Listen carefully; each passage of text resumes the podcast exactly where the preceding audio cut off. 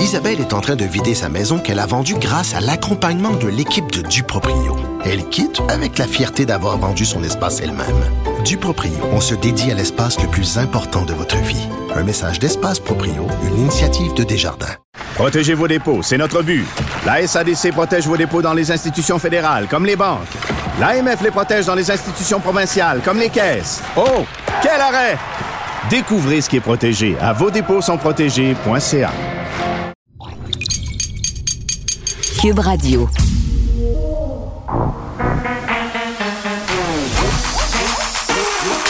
Elle a une opinion sur tous les sujets. Pour elle, toutes les questions peuvent être posées. Geneviève Peterson. Cube, Radio. Salut tout le monde, bienvenue à l'émission. Évidemment, on est en attente de ce point de presse euh, avec François Legault. On va nous présenter aussi le nouveau directeur de la santé publique par intérim, M. Luc Boileau. Là, je vous rappelle que Horacio Arruda a offert sa démission au premier ministre. C'est tombé hier soir. C'est quelque chose qui se préparait quand même depuis quelques temps. Là, on va sans doute aussi parler de vaccination. Là, je vois qu'ils sont en train de prendre place avec M. Dubé. Troisième dose euh, pour tout le monde. Deuxième dose pour les enfants de 5 à 11 ans. Qu'est-ce qui se passe avec ça. Rouverture euh, des écoles, je peux pas croire qu'on n'aura pas un mot là-dessus. On y va tout de suite. Du premier ministre François Legault, on écoute M. Legault. Listen, first, I want to begin by thanking Dr. Ruda.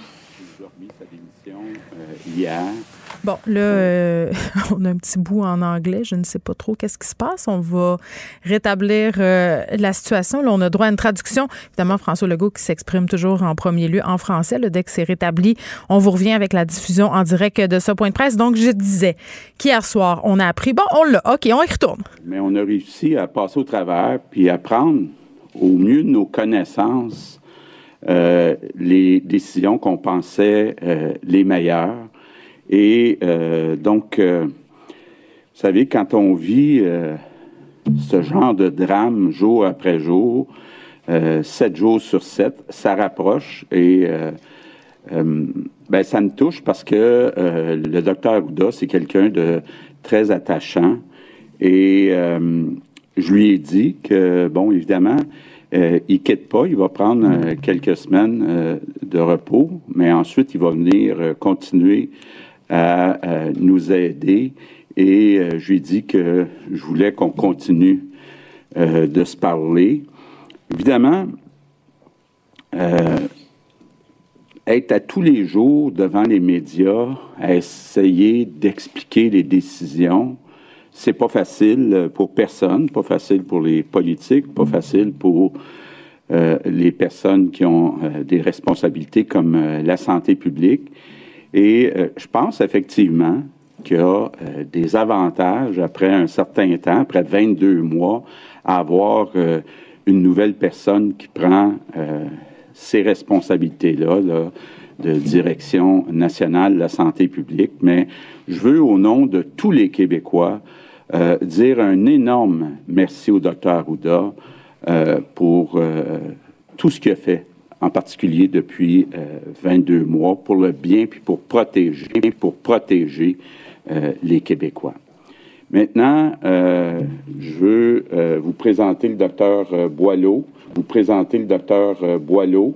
Docteur Boileau, euh, qui était euh, président euh, avant les six, on appelait ça les agences de santé, de celles euh, quand même très importantes euh, de la Montérégie, même quand j'étais euh, ministre de la Santé. Il était euh, président aussi de l'IN- l'INSPQ et actuellement, jusqu'à hier, était euh, président de l'INES. Donc, il a toutes les compétences euh, pour occuper de façon intérimaire ce poste. Et je veux le remercier parce que ce sont des grandes responsabilités. Et évidemment, là, il a accepté rapidement ces grandes responsabilités. Donc, je veux le remercier et souhaiter euh, le bienvenu euh, dans l'équipe. Bon, maintenant, revenons à la situation euh, de la COVID. Euh, bon, d'abord, euh, je veux vous dire, j'ai eu l'occasion hier euh, après-midi de parler avec euh, les premiers ministres des autres provinces Et je peux vous dire que la, situation là, est très semblable d'une province à l'autre. Évidemment, pour toutes sortes de raisons, l'indicateur le plus important sur la situation, ce n'est plus le nombre de cas, mais c'est plutôt le nombre d'hospitalisations. Et euh, je dirais même le nombre d'hospitalisations aux soins intensifs. Parce que je vous explique euh, la façon que ça fonctionne au Québec. Euh, dans nos hôpitaux, quand un patient entre puis contracte ou qu'on découvre que cette personne-là a la COVID, c'est calculé au Québec selon un patient COVID. Puis actuellement, quand on regarde nos, hospitalisations, il y a à peu près la moitié de nos hospitalisations euh, où ce sont des personnes qui ne sont pas rentrées à l'hôpital parce qu'il y avait la COVID. Mais évidemment, euh, euh, quand on regarde, que ce soit les 8000 personnes dans nos hôpitaux, ben, un peu comme dans la population, il y a un certain pourcentage qui a COVID. Donc, il faut être prudent dans les comparaisons. Il faut être prudent aussi, même quand on regarde le nombre de décès, parce que là aussi, il y a des méthodes différentes de comptabiliser les décès. Bon, vous l'avez vu dans les analyses qui sont faites a posteriori sur la surmortalité, je veux dire, les, vraies données comparables, il faut regarder la surmortalité, c'est-à-dire pour une période euh, par rapport à la même période les années avant la pandémie, combien il y a plus euh, de décès. Puis bon, on le voit, euh, le Québec déclare, a une méthode de déclaration qui fait que, a priori, ça peut paraître plus qu'ailleurs, mais quand on compare la surmortalité, c'est pas le cas. Donc, euh, euh, puis regarder aussi la situation euh, du côté des soins intensifs. Actuellement, la situation, puis le nombre de personnes par million d'habitants au Québec aux soins intensifs n'est pas différent de ce qu'on retrouve dans les autres provinces canadiennes. Évidemment, toutes les provinces actuellement ont la même difficulté, c'est que non seulement il y a plus de patients, mais il y a moins d'employés. Euh, actuellement, on a réussi à passer au travers avec la forte augmentation des hospitalisations, mais on calcule actuellement pour être capable de passer au travers les prochaines semaines avec euh, les scénarios, euh, les prévisions d'augmentation d'hospitalisation pour les prochaines semaines, on calcule qu'on va avoir besoin de 1000 employés de plus dans nos hôpitaux puis 1500 employés de plus dans nos CHSLD. Depuis quelques jours, le ministre de la Santé, la présidente du Conseil du Trésor, puis le ministre du Travail ont rencontré à quelques reprises les présidents des euh, cinq grands syndicats, FTQ, CSN, la FIC, la CSQ, puis l'APTS. Puis je veux en profiter pour les remercier parce que euh, on me dit que euh, le climat est très positif, il y a une belle collaboration. On a eu des propositions de la part des cinq chefs syndicaux, que ce soit pour améliorer l'environnement, pour qu'il soit plus sécuritaire pour les employés, que ce soit pour améliorer l'efficacité d'un point de vue administratif, ou que ce soit pour ajouter des incitatifs financiers pour convaincre les personnes qui peuvent donner plus d'heures de pouvoir donner plus d'heures au cours euh, des prochaines semaines. Et euh, on devrait, au cours, le ministre de la Santé devrait, au cours des prochaines heures, annoncer donc des nouvelles mesures après donc ces consultations-là avec les syndicats. Donc, je veux vraiment les remercier parce que euh, c'est très important pour nous. si on veut passer à travers la tempête qu'on vit actuellement, puis qu'on va vivre malheureusement encore pendant quelques semaines, il faut qu'on travaille tous ensemble et euh, c'est important de le faire avec les représentants euh, des employés. Et donc, c'est euh, ce qu'on va faire. je suis convaincu qu'ensemble, on va être capable de passer au travers les prochaines semaines. Maintenant, un mot sur les CHSLD. Évidemment, euh, il y a des personnes qui ont été surprises, euh, entre autres dans les Laurentides, de voir que certains patients étaient transférés des hôpitaux vers les CHSLD. Je veux juste dire, là, puis on a discuté euh, beaucoup au cours des derniers jours, c'est pas du tout la même situation dans la plupart des CHSLD qu'on vit actuellement par rapport à ce qu'on a vécu au printemps 2020. D'abord, je le disais tantôt, on calcule qu'il nous manque à peu près 1500 employés. Rappelez-vous, à l'époque, il nous manquait 10 000 employés. Puis la grosse, grosse différence, je pense que c'était un bon choix qui a été euh, fait de ce côté-là, c'est qu'on a commencé à donner la troisième dose à tous les résidents de CHSLD puis de RPA. Donc, actuellement, euh, les personnes qui sont atteintes sont moins atteintes, en tout cas les, effets sont moins euh, importants. Puis il y a des endroits, puis c'est vraiment du cas par cas, quand c'est possible euh, de voir qu'il y a quelques places disponibles dans un CHSLD avec le personnel disponible, puis que de l'autre côté, on a un hôpital qui est débordé, bien effectivement, de transférer des patients pour qu'il y ait des meilleurs Il y a d'ailleurs des patients qui venaient des CHSLD puis qui doivent retourner euh, dans les CHSLD. Mais je veux juste rassurer tout le monde. C'est clair là qu'on ne va pas aller transférer des patients dans des CHSLD qui sont débordés puis qui manquent de personnel ou qu'il y a des éclosions puis que la situation n'est pas sous contrôle. Mais dans certains cas, c'est préférable pour tout le monde de transférer certaines personnes là où il y a plus de place puis plus euh, de personnel. Parlant de la vaccination, c'est vraiment la clé euh, du succès et euh, je répéterai jamais assez comment c'est important d'aller chercher sa première, sa deuxième, sa troisième dose quand vient notre tour. On est rendu aux 40 ans et plus.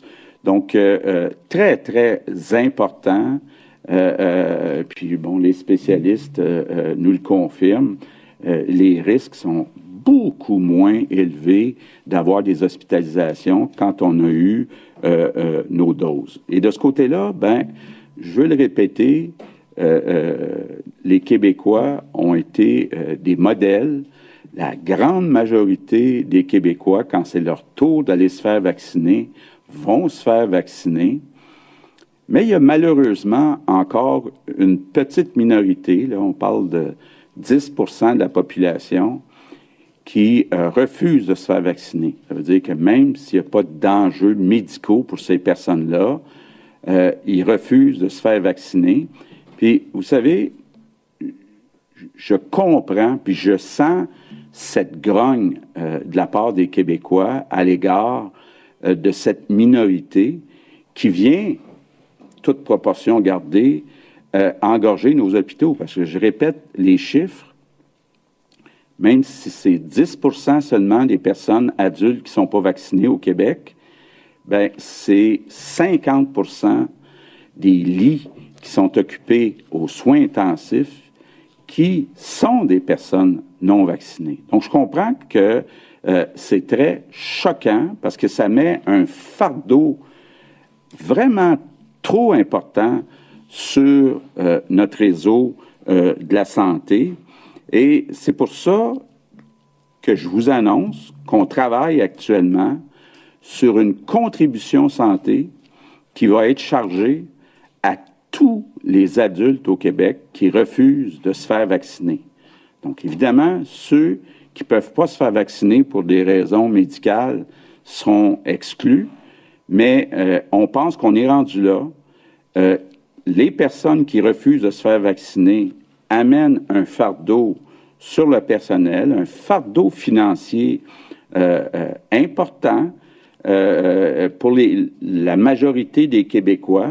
Donc, c'est pas vrai que ce 10% là de la population va venir nuire aux 90% euh, de la population. Donc, on est en train de regarder le montant. Euh, on veut que ce soit un montant significatif. Et euh, ben, ce sera un peu une nouvelle contribution santé qui sera exigée. On est en train de regarder avec le ministre des Finances comment l'application va se faire. mais tous les adultes au Québec qui accepteront pas dans les prochaines semaines d'aller au moins chercher une première dose, ben, auront une facture à payer parce que il y a des conséquences sur notre réseau de la santé. Ce n'est pas à l'ensemble des Québécois à payer pour ça. En terminant, ben, je veux dire aux Québécois, là, euh, je, l'entends, puis je le perçois comme tout le monde, je sais que vous êtes tannés, entre autres du couvre-feu, puis on l'a dit, là, dès qu'on va sentir que c'est possible de l'enlever, c'est la première chose qu'on va enlever, puis euh, évidemment, le nouveau euh, directeur national de la santé publique euh, va être consulté, puis il va nous faire des recommandations euh, de ce côté-là. même chose avec le retour à l'école.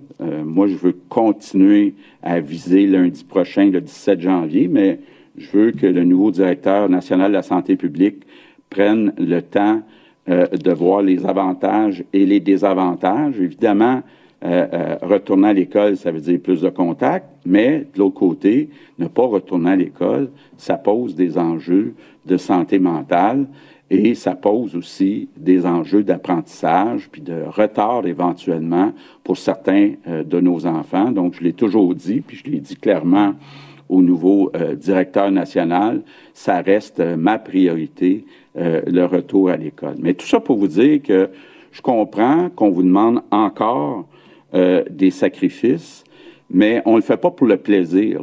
Vous le voyez, euh, ici comme ailleurs, il y a une augmentation réelle du nombre de décès. Donc, il y a des vies qui sont en jeu. Donc, euh, ça devrait nous convaincre de faire encore des sacrifices pour les quelques semaines qui viennent. C'est important aussi, puis je veux lancer un message aux trois partis d'opposition. Euh, je comprends qu'il y a une élection qui s'en vient au mois d'octobre, mais on a besoin, pour les quelques semaines qui viennent, de serrer les coudes, puis d'être clair avec les Québécois qu'on a besoin euh, de leur support. Et euh, je sais que certains ont demandé, même si l'Assemblée nationale va recommencer à siéger que ce soit en virtuel ou autrement, le 1er février, de commencer des rencontres euh, dès maintenant. Donc, euh, j'ai accepté et on va euh, trouver un moyen, comme je l'avais fait, entre autres, lors de la première vague, d'avoir une rencontre téléphonique ou par Teams une fois par semaine pour répondre aux questions avec le ministre de la Santé, aux questions des trois chefs de l'opposition, puis aussi, évidemment, écouter toutes les suggestions. Euh, on ne possède pas la vérité, puis il faut vraiment, plus que jamais, travailler ensemble pour euh, être capable euh, de prendre les meilleures décisions dans l'intérêt des Québécois. on vit vraiment une tempête. C'est pas une tempête qui est unique au Québec, c'est une tempête qui est mondiale. Puis je pense que toutes les énergies de tout le monde euh, euh, doivent être euh, mises sur deux choses au cours des quelques prochaines semaines. Un, aller chercher sa première, deuxième, troisième dose quand c'est notre tour. Puis deux, ben, réduire le plus possible nos contacts, surtout avec les personnes qui sont plus âgées. Donc, je compte sur vous. Merci beaucoup le premier ministre, qui durcit le ton envers les personnes non vaccinées. Ça fait déjà quelques jours que ça plane. Là, certains ministres aussi qui avaient laissé entendre qu'on pourrait imposer euh, une espèce de taxe santé. Donc, c'est assez majeur, là, ce qui vient d'être annoncé. On a appelé ça contribution santé, qui sera, entre guillemets, facturée à tous les adultes qui refusent le vaccin pour des raisons autres que des raisons de santé. Euh, ce sera, euh, c'est ce que dit le premier ministre Legault, un montant significatif parce que clairement, là, si on me charge 50 pièces sur mon rapport d'impôt, je pense pas que ça va me dissuader de quoi que ce soit ou que ça va euh, me pousser à aller me faire vacciner. Là, le premier ministre qui a rappelé que 50% des lits aux soins intensifs sont occupés par des personnes non vaccinées et, et c'est le nerf de la guerre, hein, parce qu'on le dit, le nouveau euh, principe, donc le nouvel de gravité de la pandémie, euh, comment on s'explique la sévérité des contagions, ce sera en considérant le nombre de patients aux soins intensifs. Donc, tout est dans tout. Euh, et cette décision-là, en tout cas, moi, je la salue. C'est une décision qui est difficile à prendre euh, clairement, là, que ça fera pas l'unanimité. Ça va ruer dans les brancards. On va euh, brandir la charte. On va brandir toutes sortes de choses. On va se trouver des raisons. Mais rendu là, à un moment donné, et ça fait plusieurs fois qu'on le répète, je crois, là, plusieurs personnes sont de cet avis-là. la vaccination, c'est un choix. Mais moi, ma professeure de deuxième année du primaire m'a appris que quand tu fais des choix dans la vie, il faut que tu les assumes.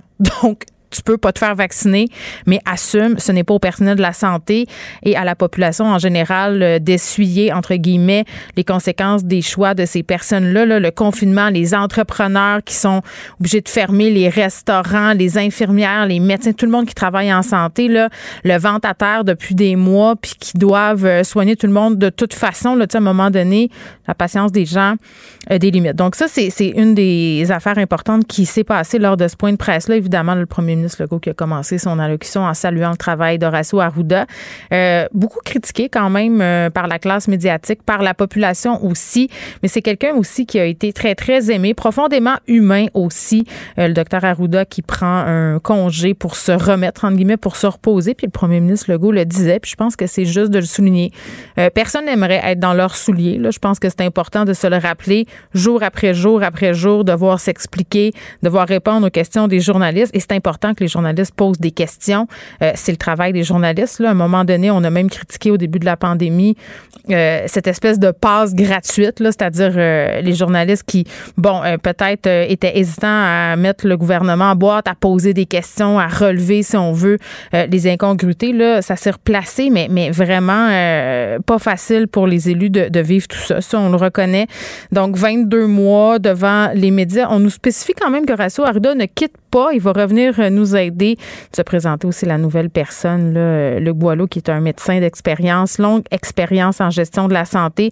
Euh, jusqu'à hier, je le souligne, euh, il était président de l'INES. Euh, peut-être une occasion pour la CAQ, mais assurément, par ailleurs, une occasion pour la CAQ de réaligner la gestion de la pandémie.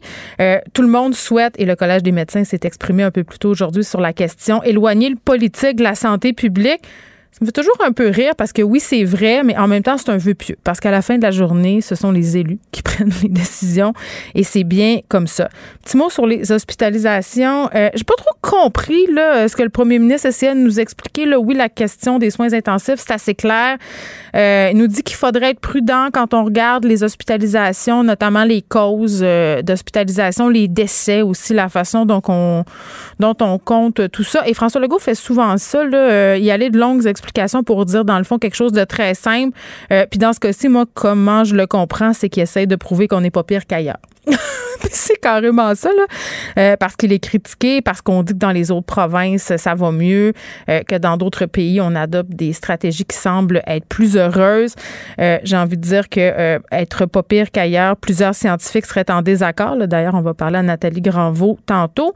on a parlé des employés aussi, 1000 employés qui seraient appelés nécessaires dans les hôpitaux, 1500 dans nos CHSLD c'est cool. On pourrait les fabriquer avec du carton puis du papier. Euh, on manque déjà cruellement de monde. On pourrait euh, demander aux étudiants tiens, qui sont en école à distance là, de les fabriquer. Hein? Parce que si on fait faire de la flûte, on peut aussi faire des cours d'art plastique, j'imagine, euh, parce que ces employés-là en santé, je ne sais pas où on va les trouver. très, très honnêtement. Bon, puis terminons là, avant d'aller à Nicole Gibault en parlant de vaccination important de faire vacciner tout le monde en troisième dose, mais pour les 5 à 11 ans, parce qu'il y a beaucoup de questions en ce moment. Puis moi-même, ce matin, là, euh, j'essayais d'inscrire mes enfants sur Clic Santé pour leur deuxième dose. Sur certains sites du gouvernement, c'est encore indiqué que c'est le délai de 8 semaines. Sur Clic Santé aussi à certains endroits. Mais juste vous dire, la dernière information qu'on a, c'est qu'on a ramené l'intervalle à 3-4 semaines comme c'était supposé d'être, comme ce qui est supposé, euh, ce qui est prescrit par la compagnie pharmaceutique. Euh, donc, il y a plusieurs articles dans différents médias, partout où, euh, le gouvernement, c'est la recommandation là, de réduire l'intervalle de huit semaines, d'y aller quand ça fait trois semaines. Puis d'ailleurs, le site le calcule pour vous, le Clic Santé. S'il est trop tôt pour prendre le rendez-vous de rappel pour votre enfant, le site vous laissera pas prendre le rendez-vous Mais je vous disais tantôt que j'avais eu de la difficulté avec le site. Euh, il faut pas aller dans la section vaccination deuxième dose enfants de 5 à 11 ans. Là, moi, ce matin, ça fonctionnait pas encore. Je ne sais pas si ça fonctionne maintenant. Écrivez-moi peut-être pour me le dire. Mais j'ai réussi à prendre rendez-vous pour mes deux 5 à 11 ans en cliquant sur l'onglet vaccination deuxième dose l'onglet général. Et rendu là, ça vous demande le numéro d'assurance maladie de votre enfant, votre numéro de téléphone. Vous entrez ça, le site vous reconnaît et là, vous allez avoir accès à des rendez-vous, deuxième dose pour vos enfants. Il y a encore pas mal d'espace, donc peut-être euh, euh, dépêchez-vous parce que c'est ce qui est recommandé hein, euh, pour un retour à l'école plus sécuritaire. le premier ministre qui peut-être pèle un peu de nuages en disant Ah, mais moi, je souhaite encore que ça soit lundi. Il souhaite. Mais il nous a quand même un peu ouvert la porte. Là. Je pense qu'on s'en doute un peu, le nouveau directeur de la santé publique. peut-être à pas dans ce sens-là. Euh, on aimerait ça le savoir. Pour vrai, là, euh, moi, j'ai plusieurs courriels de parents en ce moment qui réagissent au point de presse, qui m'écrivent pour dire c'est cool, là, tout le monde le sait, peut-être que ça sera pas lundi. Pouvez-vous nous le dire d'avance euh, pour qu'on puisse se préparer mentalement? Parce que c'est ça, là, c'est pas drôle. C'est rendu qu'on se dit est-ce qu'on privilégie la santé mentale ou la santé physique? La bonne réponse, ça serait de pouvoir privilégier les deux. Évidemment, ça va prendre la ventilation dans les écoles. Mais oui, Jean-François Roberge, ça, c'est la question que tout le monde se pose. Bonjour, je peux prendre votre commande? Oui, je vous prendrai le sandwich, le délice du Sud.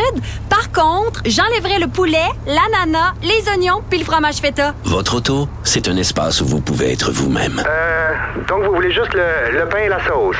Oui, monsieur. Elle mérite d'être bien protégée et vous méritez d'être bien accompagné. Trouvez la protection la mieux adaptée à votre auto avec Desjardins Assurance et obtenez une soumission en quelques clics sur desjardins.com. Protégez vos dépôts, c'est notre but.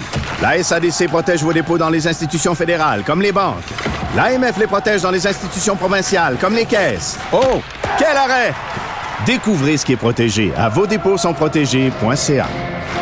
Mes récompenses Sonic, c'est le programme qui désire exaucer tous tes souhaits. C'est simple. Plus tu utilises ta carte du programme Mes récompenses Sonic durant les mois de mars et d'avril, meilleures sont tes chances de remporter 5000 dollars pour réaliser tes plus grandes folies. Visite l'une de nos stations Sonic et comble tes envies. Joignez-vous à la discussion. Appelez ou textez le 187 Cube Radio 1877 827 2346.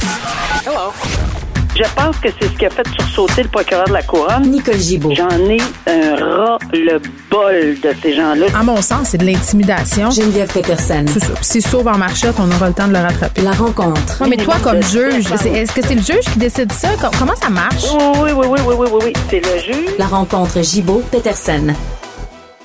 Salut, Nicole. Bonjour Geneviève. Bon, hier, euh, quand on s'est parlé, ça venait de tomber, la demande de l'appel de la belle-mère de la fillette de Granby. On était euh, en attente de ce document qui a été déposé quand même hier après-midi assez tardivement. Là. Je pense que c'est quelque chose comme vers 16h25. On sait que l'heure limite pour la demande d'appel, c'était quelque chose comme 16h30. Euh, j'imagine que tu as pu consulter ce document-là? Oui, j'ai été très heureuse de voir que plusieurs journalistes m'ont donné un fort coup de main là-dedans. Là. Euh, et, m'ont envoyé immédiatement, vraiment, vraiment immédiatement dès que ça a tombé. Alors, je les remercie parce que ça arrivait de partout, mais j'avais, c'est, c'est vraiment, vraiment important si on veut commenter quelque chose, d'avoir le document, évidemment. Donc hier, euh, oui, on n'était pas, j'étais pas surprise parce qu'on disait que c'est, quand même une sentence à vie, c'est meurtre deuxième degré.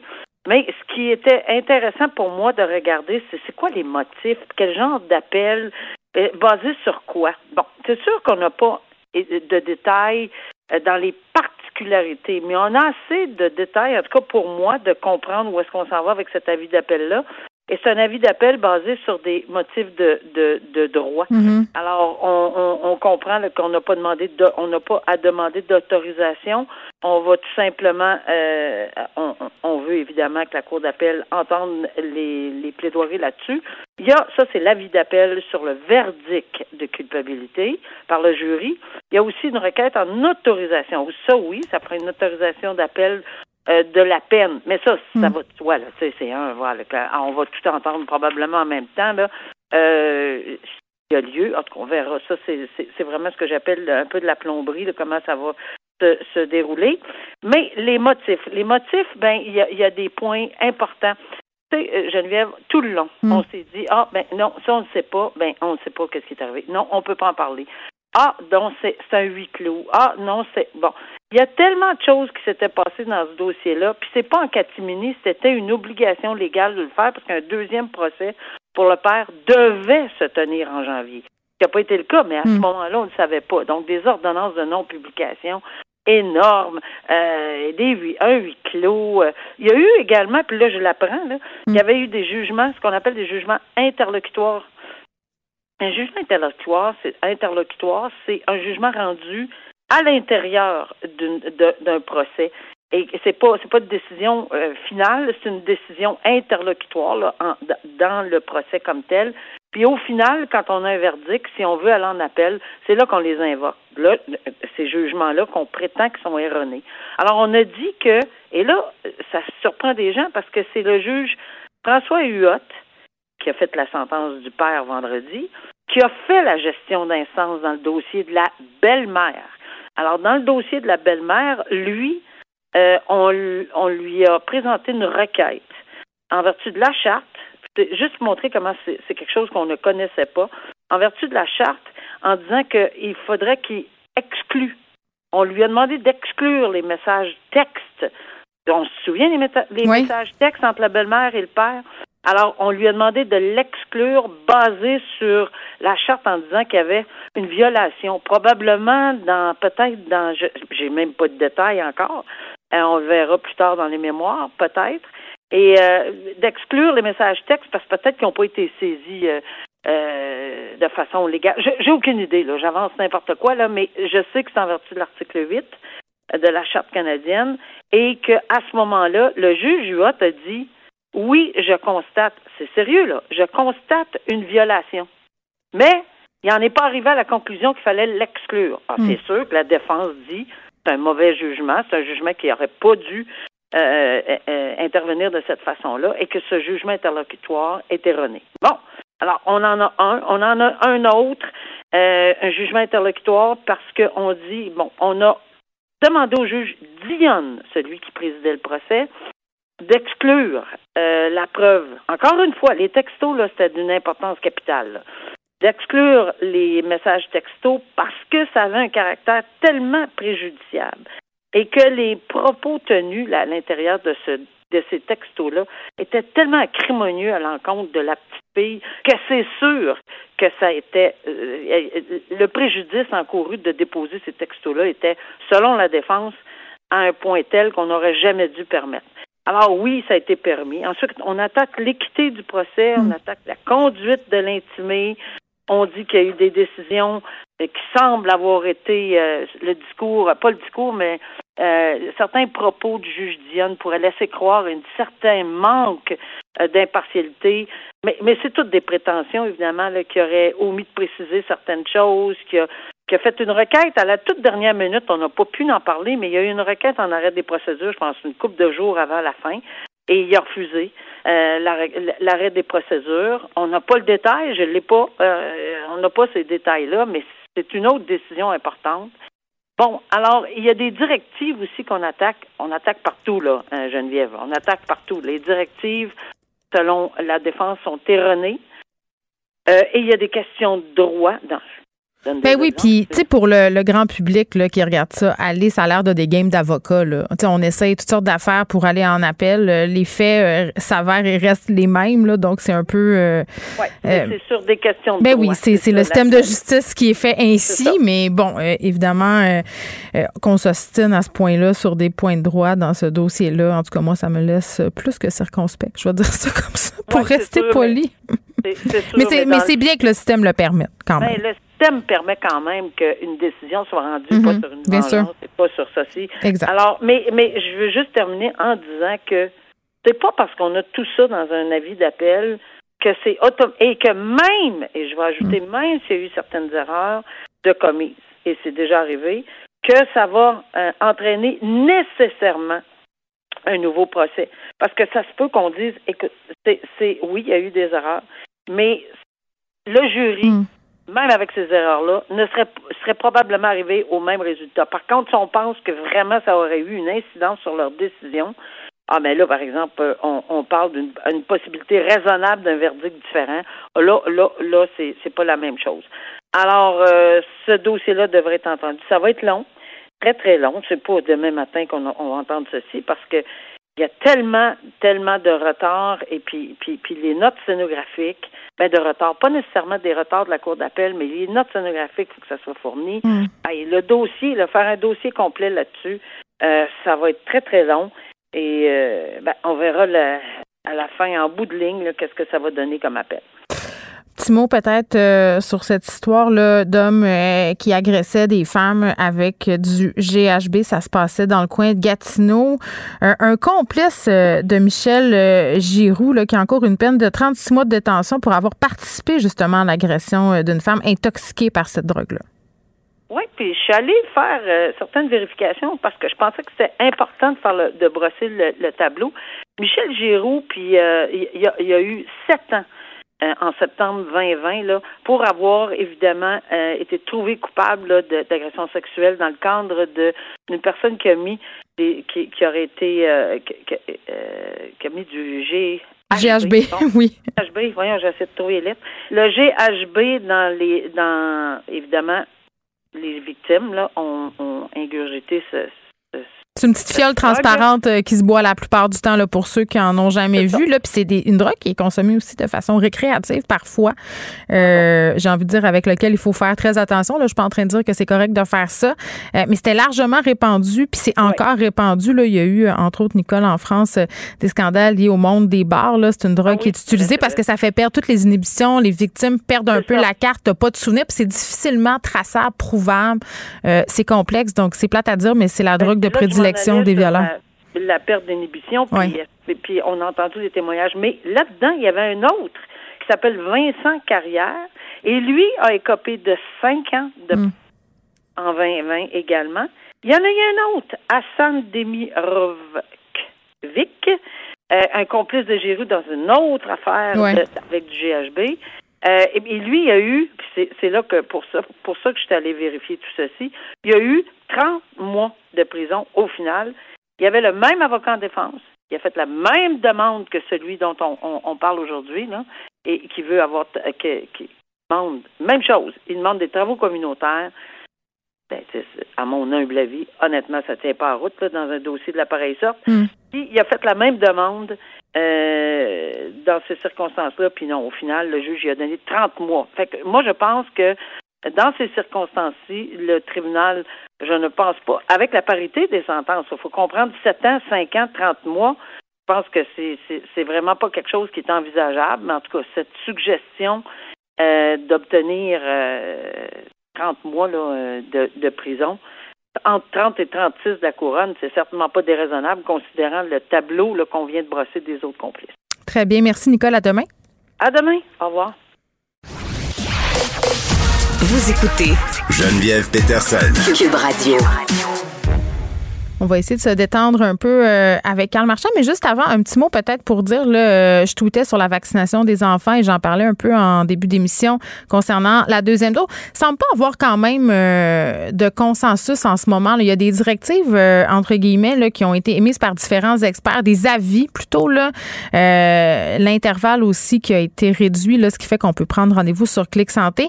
Il y a des médecins qui sont contre, il y en a d'autres qui sont pas. Moi, j'ai de la misère. Moi, j'y vais. Ça, c'est sûr que j'y vais. C'est une décision personnelle.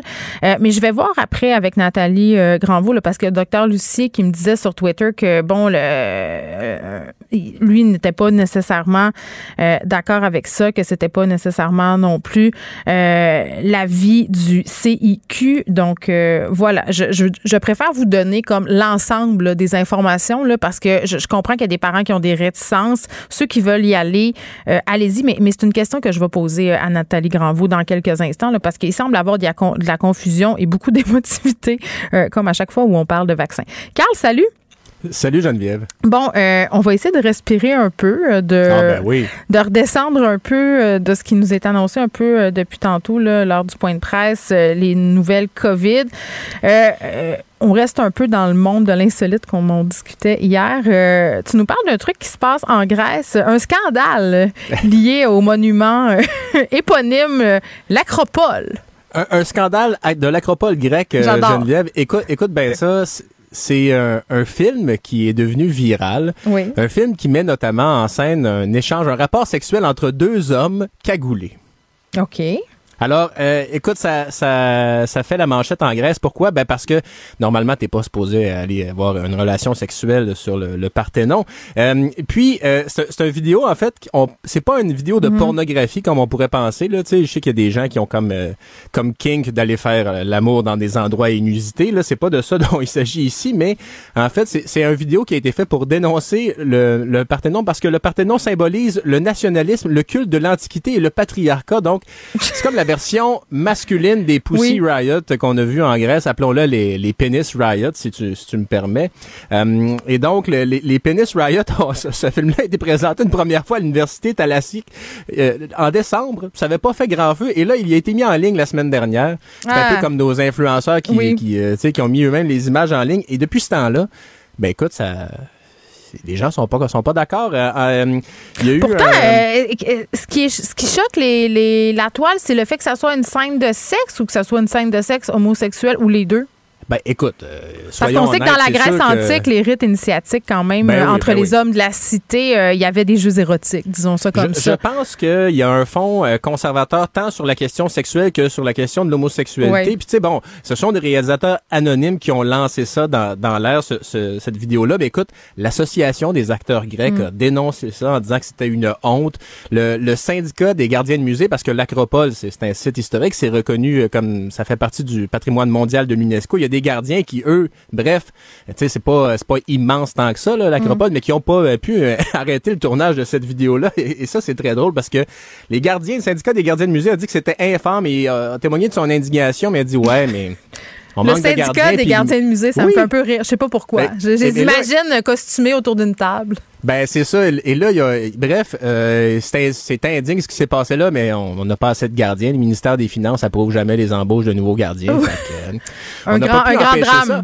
Et là, et là, je me dis bon, est-ce qu'on pourrait avoir un équivalent au Québec, tu sais euh, Bon, le, le Parthénon euh, d'Athènes, c'est sur le, le- je te le disais, le patrimoine mondial de l'UNESCO. Alors le pont de. Québec? Écoute, on Ben- pourrait tourner une petite scène kinky au pont de Québec. Ben là, c'est- le pont de Québec, lui, fait pas partie du patrimoine mondial de l'UNESCO. Ouais. Le vieux Québec, oui. Alors, euh, Oh. c'est une option, c'est large. Vous aurez des, des recoins pour vous cacher en masse. Euh, et le canal Rideau à Ottawa. Bon, peut-être un peu Pourquoi moins pas en, érotisant. patin- en patin? En Hein? patin, voilà. Que Ben oui. d'érotisme. Et euh, l'autre euh, l'autre endroit, et là, vous aurez beaucoup d'endroits pour vous cacher, c'est le parc national de Miguacha euh, dans la, la baie de Percé, en Gaspésie. Peut-être un petit peu long de se rendre euh, Ben, en voiture, mais pour les là. Gaspésiens qui nous écoutent, euh, écoute, c'est à portée de raquette. Là. Ben alors voilà, si vous voulez euh, créer la manchette, donc euh, et ça prend des cagoules évidemment. là. les Oui. deux personnes doivent avoir des cagoules pour rajouter au mystère de Ben, l'affaire. une Mais, cagoule de skidoo. Hein? mais tu sais, tu te dis bon, ben écoute, hein, euh, tout ça pour du militantisme. Alors voilà, les Penis Riot en action en Grèce. Extraordinaire. Parlant euh, de skidoo, Carl, deux heures d'attente euh, pour faire le plein en motoneige. Moi, je me rappelle d'une époque où euh, on allait à l'école Ouais. hein, en motoneige dans le coin de Ben- Saint-Honoré, dans le coin de Falardeau. Je- Moi, j'ai pas vécu beaucoup de motoneige, mais tu sais, bon, on vient de la même région. Je Oui. sais pas, tu sais, t'as un passé, je pense, plus de machines que moi. As-tu piloté la motoneige beaucoup étant Hey, je- j'ai piloté la motoneige sur un moyen temps. Et Ben, je tu vois, moi, suis je- une pilote aguerrie. Ça manque à, ma- à mes patchs de gars de région parce que C'est vrai. on a pratiquement jamais eu de ski. Mon, mon père a acheté la première motoneige alors que j'étais parti de la maison depuis longtemps. Fait que j'ai pas eu ce, ce trip-là quand j'étais jeune, mais deux heures pour faire le plein de sa motoneige en Haute-Mauricie, en Lanaudière en fin de semaine. Euh, les gens ont évidemment, euh, tu sais, des- essaie pas de t'acheter une motoneige là si t'en veux une. Et Mm. là, moi, ce que je me dis, c'est deux heures. Deux heures à attendre dehors au froid. Hey, Il faut saluer la détermination sont de ces gens-là. Faut- Ils veulent, ils veulent en faire du skidoo, là. Ben, je veux bien, mais là, mais euh, l'autre chose, c'est que là, tu peux juste rentrer 10 minutes dans, dans les, les haltes motoneige Mm. pour, pour la COVID en raison. Il dit c'est pas assez long pour se réchauffer. Et là, je te donne cette citation de Martin Benoît, président de l'Association des motoneigistes de, de Saint-Michel-des-Saints. Mm. Quand tu pognes le froid, tu pognes la grippe. Puis quand tu pognes la grippe, euh, tu pognes le virus. Hmm, Je suis pas sûre Alors- que je suis pas sûre que Nathalie Granvaux serait d'accord avec Ben, ça. écoute, Ma mère me que disait ça là, quand j'étais petite. Mets-toi un foulard, tu vas pogner un rhume. Mais, mais non, Non, c'est pas de même cas, moi, je- j'ai hâte au jour où toutes ces motoneiges-là seront électriques parce que c'est extrêmement polluant, c'est extrêmement bruyant. Mais, euh, puis je suis pas un gars de skidoo, mais mon Dieu, que je salue la détermination. Deux heures dans le fret. Et Mm. j'en profite pour te mentionner que mon père a remplacé toutes les bearings sur sa motoneige. On le salue. Alors voilà, on le salue. J'ai eu cette information privilégiée-là hier. C'est extraordinaire. les bearings de la laille qui ont été changés, alors je te le mentionne. On lui souhaite une excellente randonnée. Merci, Carl Marchand. Au revoir. J'accepte avec, avec fierté la direction, les commandes. Non, non, pas les commandes. Votre maison, c'est un espace où vous pouvez être vous-même. J'accepte d'être l'entraîneur-chef des Orignaux Atomes 2B de l'école. Mon amour, moins fort, la petite dame. Ah, excuse, excuse. Tu parles à qui? Elle mérite d'être bien protégée. Et vous méritez d'être bien accompagné. Trouvez la protection la mieux adaptée à votre maison avec Desjardins Assurance et obtenez une soumission en quelques clics sur desjardins.com. Ici Ricardo. Et Émilie, marchand d'IGA. On a envie de vous inspirer à bien manger. À moins de 5 la portion. Suffit de repérer les produits valeurs sûres et de les cuisiner avec une de nos recettes. Les valeurs sûres, c'est bien pensé, hein? Bien sûr! Détails sur IGA.net. Geneviève Peterson. Une animatrice pas comme les autres. Cube Radio. On est avec le docteur Nathalie Granvaux, qui est prof de biochimie et de médecine moléculaire à l'Université de Montréal, co-directrice du réseau québécois COVID Pandémie, qui co-signait une lettre euh, avec Roxane Borges da Silva. Docteur Granvaux, euh, pardon, bonjour. Bonjour, Mme Peterson. Bon, euh, avant de faire un retour euh, sur le point de presse de 13 heures, euh, la démission du euh, directeur de la santé publique, Horacio Arruda, a parlé bon, de ce qui se passe avec nos écoles. C'est l'objet de votre lettre là, qui a été publiée ce matin. une petite question peut-être sur la vaccination des enfants, là, parce que les gens sont bien mêlés. Là, il y a de la confusion. J'aimerais ça qu'on essaye peut-être, si vous pouvez, démêler ça ensemble. Là. Moi, j'ai pris rendez-vous ce matin sur le site Clic Santé pour mes deux 5 à 11 ans. C'était pas possible de le faire euh, avant l'écart euh, qui a été réduit. Beaucoup de personnes, même des médecins, là, docteur Lucie me reprise sur Twitter, euh, soulignaient que la recommandation c'était encore huit semaines. Quand on navigue un peu sur les sites du gouvernement, c'est ce qui est encore proposé, ce fameux écart de huit semaines. Moi, ma compréhension, c'est que ça a été réduit quand on a un écart de quatre semaines pour les enfants.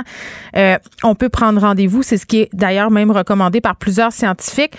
Pouvez-vous nous aider à nous démêler puis à comprendre qu'est-ce qui se passe avec cette deuxième dose-là et les enfants?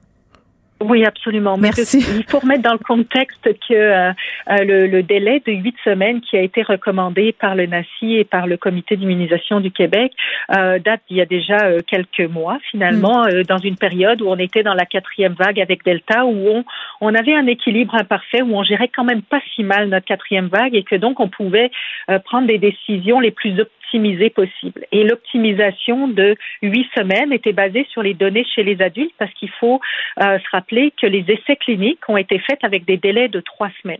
On n'a pas de données de laboratoire qui nous montrent l'effet de la vaccination avec un délai de huit semaines chez les enfants.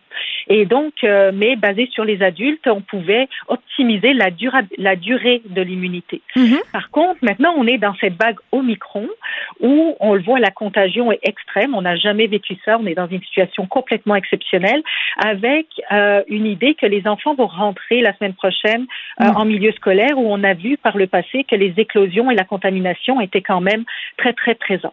Donc, dans ces cas-là, euh, il y a une possibilité de retourner au protocole original, qui est les trois semaines. Et quand ça avait été annoncé, l'ouverture de la vaccination mm.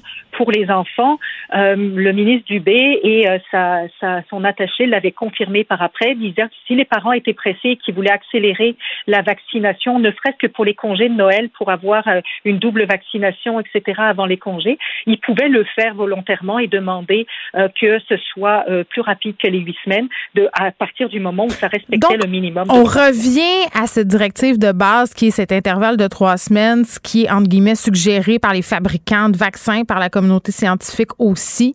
Euh, c'est ce que je comprends. Bon, euh, parce que beaucoup de parents, et je les comprends, là, je suis pas en train de dire que ces parents-là sont mal renseignés, devraient lire les nouvelles. C'est pas ça que je dis, là. Mais je comprends qu'on a peur quand il est question de nos enfants. Puis il y a beaucoup de gens qui disent, oui, mais si on attend huit semaines, c'est plus sécuritaire. Il y a moins de risques de complications. Est-ce que c'est vrai, ça?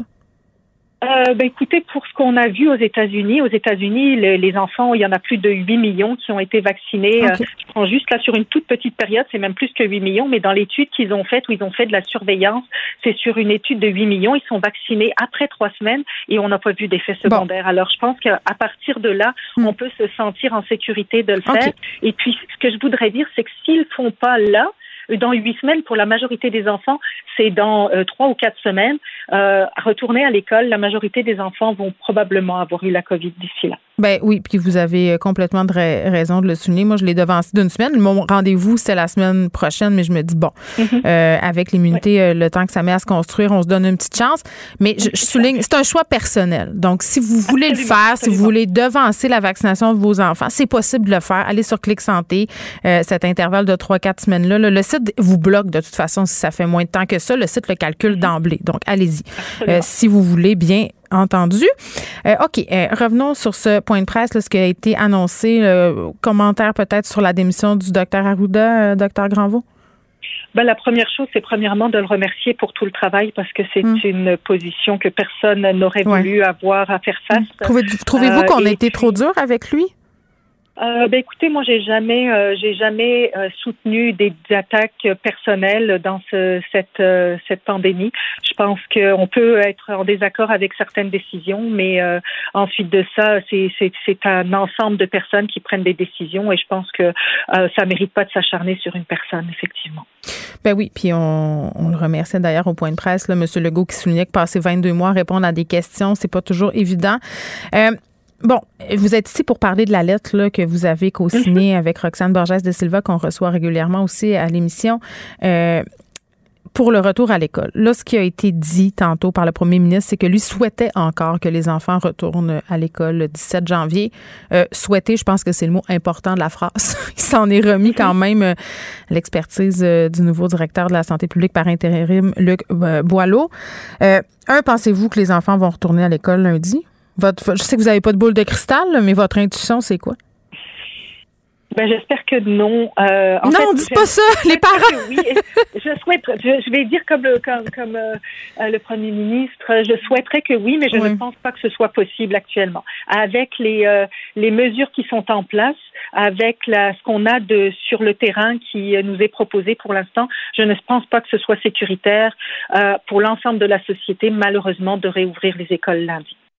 Oui, puis c'est plate à dire, c'est comme si on avait à faire un choix entre la santé mentale des enfants, des parents et la santé physique. C'est dommage, mais c'est le choix devant lequel on est placé, j'ai l'impression. Puis quand j'entends euh, les pédiatres euh, et les médecins qui ont signé euh, une requête, une lettre pour que les enfants retournent à l'école, ça me laisse dubitatif. Je comprends leur point, mais en même temps, si on laisse rentrer les enfants en l'état actuel des choses, puis je suis la première à dire, le docteur Granvaux, que c'est épouvantable, l'école à la maison. Moi-même, je le subis en ce moment, puis c'est très, très difficile.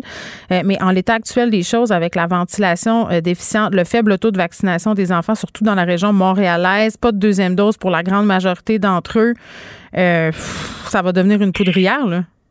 Ben exactement. Puis je mettrais un petit peu en perspective leur façon de voir les choses, dans le sens où euh, si les enfants retournent à l'école, mais qu'on se retrouve avec un absentéisme de profs, avec des cas dans les classes qu'on va devoir fermer de manière aléatoire et spontanée, où les parents vont se faire appeler dans la journée ou le matin même en disant il n'y aura pas d'école aujourd'hui.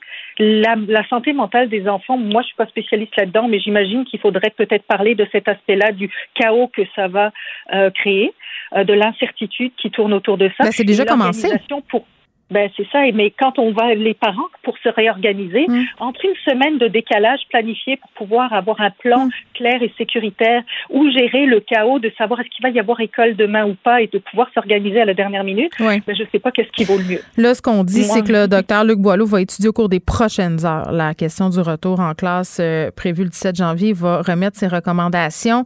Euh, pour vrai, docteur Granvaux, là, moi, je vais vous dire la vérité. Euh, moi, ce que je pense, là, puis je pense que c'est l'opinion de ben, des parents, euh, on se dit, ben là, c'est tellement impossible, c'est tellement invivable, tout le monde souffre tellement de ça que renvoyons-la à l'école puis attrapons en COVID. Il y, a, bien du monde qui sont rendus là dans leur tête là, de se dire que advienne que pourra parce que c'est invivable. Des gens qui, euh, écoutez, l'école à la maison, je veux dire travailler en télétravail en même temps, c'est impossible. Ça se peut juste pas. Puis des petits enfants de 5-6 ans sur un écran à longueur de journée pour parler à des professeurs, ça se peut pas non plus. Donc les gens se disent, ben advienne que pourra. Alors, rouvrons les écoles. Ben, c'est une façon de voir les choses, mais on va, nos hôpitaux vont craquer et puis euh, va surtout pas falloir tomber malade parce que de l'autre côté, euh, il y aura non, pas. mais il y a du délaissage, ça, ça, c'est sûr. Là, des gens qui ont le cancer, euh, qui, qui se font repousser leurs opérations. la décision du gouvernement d'imposer, si on veut, euh, une contribution santé pour les gens qui veulent pas se faire vacciner, euh, qui veulent pas se faire vacciner pour des raisons qui sont pas des raisons de santé, là, vous en pensez quoi? Est-ce qu'on était rendu là? Est-ce que c'est trop drastique? Ben, le gouvernement doit trouver des solutions pour favoriser la vaccination. Euh, on sait mm. que c'est un énorme poids sur notre système de santé actuellement et que sans cet aspect-là, on serait en bien meilleure posture. Alors euh, mm. là, après, euh, la taxe, c'est des décisions politiques, mais je pense que tous les, les éléments qui peuvent favoriser la vaccination sont, sont les bienvenus. Est-ce que ça va décider des gens à aller se faire vacciner parce qu'il y a possiblement une taxe? je ne sais pas, j'imagine qu'ils ont fait l'évaluation de savoir si ça peut être un incitatif suffisant. Hmm. Très bien. même si on a une taxe après, en rétroactivement, des gens qui ont été hospitalisés, ça ne nous aide pas sur le moment actuellement. Oui, c'est une façon de voir les choses. Très bien. Docteur Nathalie Granvaux, merci beaucoup, qui est professeure de biochimie et de médecine moléculaire et co-directrice du réseau québécois COVID-Pandémie. Isabelle est en train de vider sa maison qu'elle a vendue grâce à l'accompagnement de l'équipe de Duproprio. Elle quitte avec la fierté d'avoir vendu son espace elle-même. Duproprio, on se dédie à l'espace le plus important de votre vie. Un message d'Espace Proprio, une initiative de Desjardins. Vous écoutez Geneviève Peterson. Cube Radio. Cube Radio. Les rencontres de l'art. Elsie Lefebvre et Marc-André Leclerc. La rencontre Lefebvre, Leclerc. Et que j'avais hâte de vous parler. vous deux, salut! Allô? Allô? Bon, euh, évidemment, là, on fait un retour sur ce point de presse euh, qui a eu lieu aux alentours euh, de 13 heures. Là, on est revenu évidemment sur la démission de Ratio. Arruda, pardon. Marc-André, je te laisse commencer. Ouais, ben c'était une grosse, une grosse. Euh, hier à l'émission, euh, ensemble tous les trois, on avait parlé de ça, de M. Arruda, hein, puis on avait dit next, on avait déjà fait une croix un peu sur M. Arruda rapidement. puis C'est arrivé peut-être un peu plus tôt qu'on pensait euh, hier soir. ben je pense, on s'en attendait. C'est un peu inévitable que ça arrive pour M. Arruda. qui quitte. Monsieur, Trudeau, Monsieur Legault perd quand même une espèce de paratonnerre parce que Monsieur euh, Arruda, par différentes décisions plus ou moins bonnes ou certaines explications plus ou moins claires, a vraiment ramassé les foudres de la population, des chroniqueurs, des analystes comme nous. C'est comme si ça prenait un coupable aussi en même temps. Ça prenait un coupable aussi. Ce qui est quand même drôle dans le point de presse tout à l'heure, on sentait M. Legault très prudent sur M. Mm-hmm. Arruda et beaucoup parler de fatigue de M. Arruda, mais quand on lit la lettre de M. Arruda adressée à M. Legault, euh, c'est pas de la, il parlait pas de fatigue. Non, il, a donné le choix. Il a dit si vous voulez me remplacer, faites-le, mais si vous voulez que je reste, je vais rester. Il aurait pu garder. C'est ça. M. Legault aurait pu dire non, je te garde, t'es la bonne personne. il a décidé. Moi, ce que j'aurais aimé ça voir, c'est un peu plus, c'est euh, comprendre pourquoi, pourquoi il l'a pas gardé. C'est quoi les recommandations ou les décisions qu'il a mal faites. Également, M. Legault, ce qu'il nous a rappelé tout à l'heure, à 13 h hmm. c'est que c'est lui qui prenait les décisions. Fait qu'à partir de maintenant, euh, puis, M. Boileau, qui est par intérim ou qui va être resté, on voit que M. Boileau, le nouveau directeur de la santé publique, est beaucoup moins flamboyant. Il va beaucoup moins marquer l'esprit euh, collectif. Là. Fait que c'est sûr que là, présentement, tout va reposer hmm M. Legault et M. Dubé. Oui, puis Elsie, j'entendais euh, différents euh, interlocuteurs, euh, puis je pense qu'on en a discuté aussi ensemble à plusieurs reprises, là, séparer la santé publique du politique. c'est ce qui serait souhaitable. le Collège des médecins, d'ailleurs, qui est sorti ce matin pour dire qu'il fallait que ça soit plus indépendant, moins politique, entre guillemets, la game de la santé publique. J'ai l'impression que c'est un vœu pieux quand même, parce qu'à la fin de la journée, ce sont les élus qui prennent les décisions, Elsie. Ben c'est ça, tu touches un bon point. Puis, euh, tu sais, parce qu'on peut faire beaucoup de critiques, puis c'est certain qu'il y a certaines décisions, mm. notamment le masque, l'aération. Euh, il y a eu, tu sais, les tests rapides. Donc, c'est des enjeux qui ont, qui ont où M. Arruda a été ciblé, mais c'est pas lui seulement, c'est la santé publique de manière générale. Donc lui aussi doit tenir compte des avis de ses experts, là, des fonctionnaires sous lui. Mais euh, de dissocier les deux, c'est sûr que c'est important. La nomination à l'Assemblée nationale, par exemple, qui serait faite aux deux tiers. Donc, euh, à ce moment-là, le, le, directeur de la santé publique n'est plus un fonctionnaire en soi. Il est un fonctionnaire, mais il est plus redevable au ministre de la Santé. Il devient redevable à l'Assemblée nationale. Ça lui laisserait une plus grande indépendance. En même temps, ce qu'on a vécu, c'est exceptionnel. Puis je pense qu'on doit quand même reconnaître, malgré les erreurs, euh, que la, gestion de la crise a été quand même bonne au Québec. Puis ça, on regarde l'adhésion aux mesures de santé publique qui ont été proposées par euh, ben, le duo, ultimement, là, le duo politique et de santé publique qui sont Arruda et euh, le tandem euh, Dubé et euh, Legault, ben, avec 90% de gens vaccinés, avec les gens qui respectent le couvre-feu, je pense qu'on peut quand même dire que ça a fonctionné. Donc, oui à l'indépendance, mais en même temps, le fait de cette synergie-là, moi, je pense que ça a eu des, des points positifs. Donc, c'est ni tout blanc ni tout noir. Hmm. Marc-André? Oui, effectivement. Euh, je, pense qu'au-delà du deux tiers, au-delà de comment séparer, c'est facile de séparer. Je veux dire, dans plusieurs provinces, ils font pas leur point de presse ensemble. C'est vrai, en, oui. Euh, en Ontario, par exemple. En Colombie-Britannique non plus, je pense. Euh, Exactement.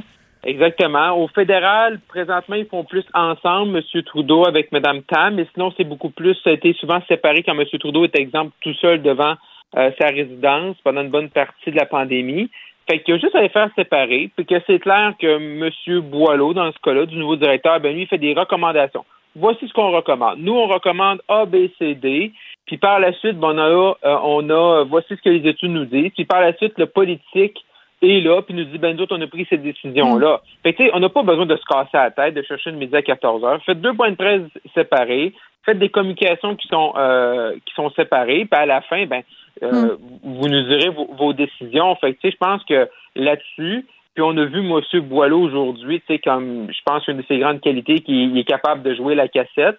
Euh, fait ouais, je sais pas c'est une qualité. Euh, aujourd'hui, ben c'est une qualité quand t'es un quand un premier ministre en gestion de crise, hmm. c'est une qualité. Ben euh, puis on le sentait dans le discours euh, de M. Legault là quand il a dit par rapport aux écoles, moi je souhaite que ça recommence le 17, mais bon, je vais laisser le soin à M. Boileau de se pencher sur la question dans les prochaines heures puis nous revenir avec ses recommandations là. C'est une façon de dire je vais me fier sur lui ou vous aurez l'impression que davantage la santé publique fait les calls, entre guillemets. Ouais, mais, euh, mm-hmm. oui, vas-y. Ouais, vas-y, euh, ben non, mais, complète, Marc-André. Non, mais je vais juste aller rapidement. C'est que c'est justement ça le problème. Ce que je trouve, c'est que les gens, ce qu'on reproche depuis quelques semaines, c'est l'incohérence et euh, qu'il n'y a pas de temps de match et la non-prise de décision ou des mm. décisions qu'on ne comprend pas. Et là, à cause que M. Arruda s'en va, on fait le premier point de presse et on n'est pas statué sur l'école. Ben moi, je euh, capote. Euh, deux petits mots à la fin, là. J'étais comme, ben voyons, tu sais, c'est ce que les gens veulent savoir, c'est quand est-ce que je peux me faire vacciner une troisième dose? Quand est-ce que je peux faire vacciner mes enfants deuxième dose? Quand est-ce que les ados vont pouvoir avoir une troisième dose? Puis est-ce que l'école rouvre? C'est ça qu'on voulait savoir. Monsieur Boileau, on a pu faire le point de presse à 6 heures à soir, puis qu'il prenne l'après-midi pour ces écoles, puis qu'il y avait une décision à 6 heures à soir. C'est ça qu'on attend. Là, on n'a pas de décision pour attendre à jeudi. Imaginez pour les parents, mais aussi pour les enfants, mais les professeurs également. Mais les directions d'établissement, je veux dire, se retrouvent. Ben, écoute, hier, je parlais à une directrice de garderie privée, euh, puis c'est un peu le même scénario dans nos écoles. Là. Ils, prennent des décisions avant que la santé publique envoie leurs recommandations parce qu'ils utilisent leur gros bon sens et se fient un peu à ce qui s'est passé précédemment. Donc, se disent, bon, ben, on envoie les enfants chez eux avec les cahiers parce que ce sera visiblement école à distance. Ça, c'est les écoles qui ont décidé ça, là. Je veux dire.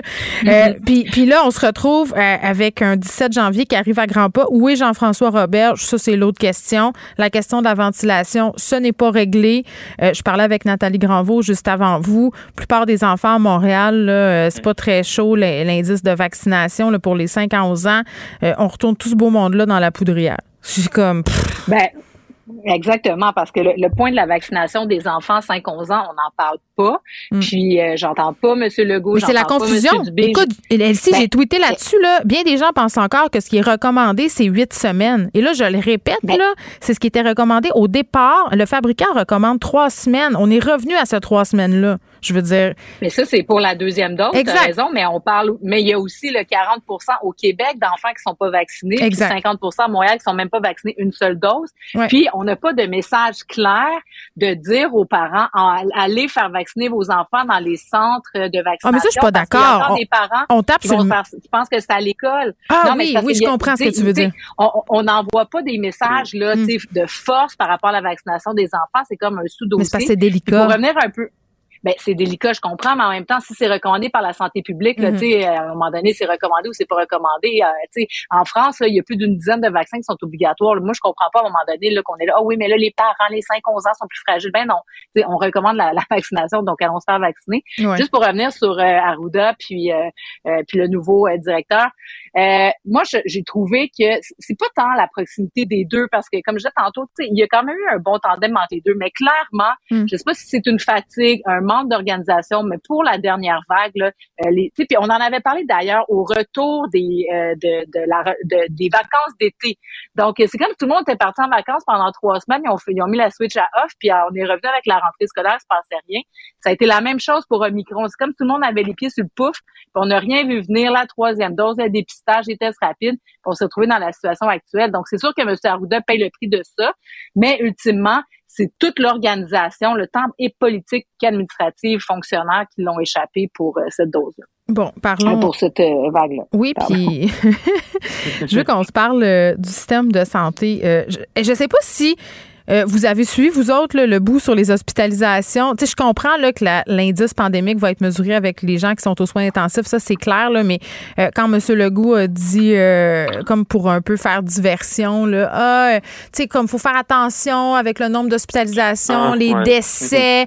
Euh, moi, ce que j'ai compris, c'est qu'il il prenait comme huit détours pour nous dire que finalement, on n'était pas plus pire qu'ailleurs, ce que je trouve toujours un peu malheureux là, comme stratégie quand il essaie de faire ça, M. Legault, là, Marc-André.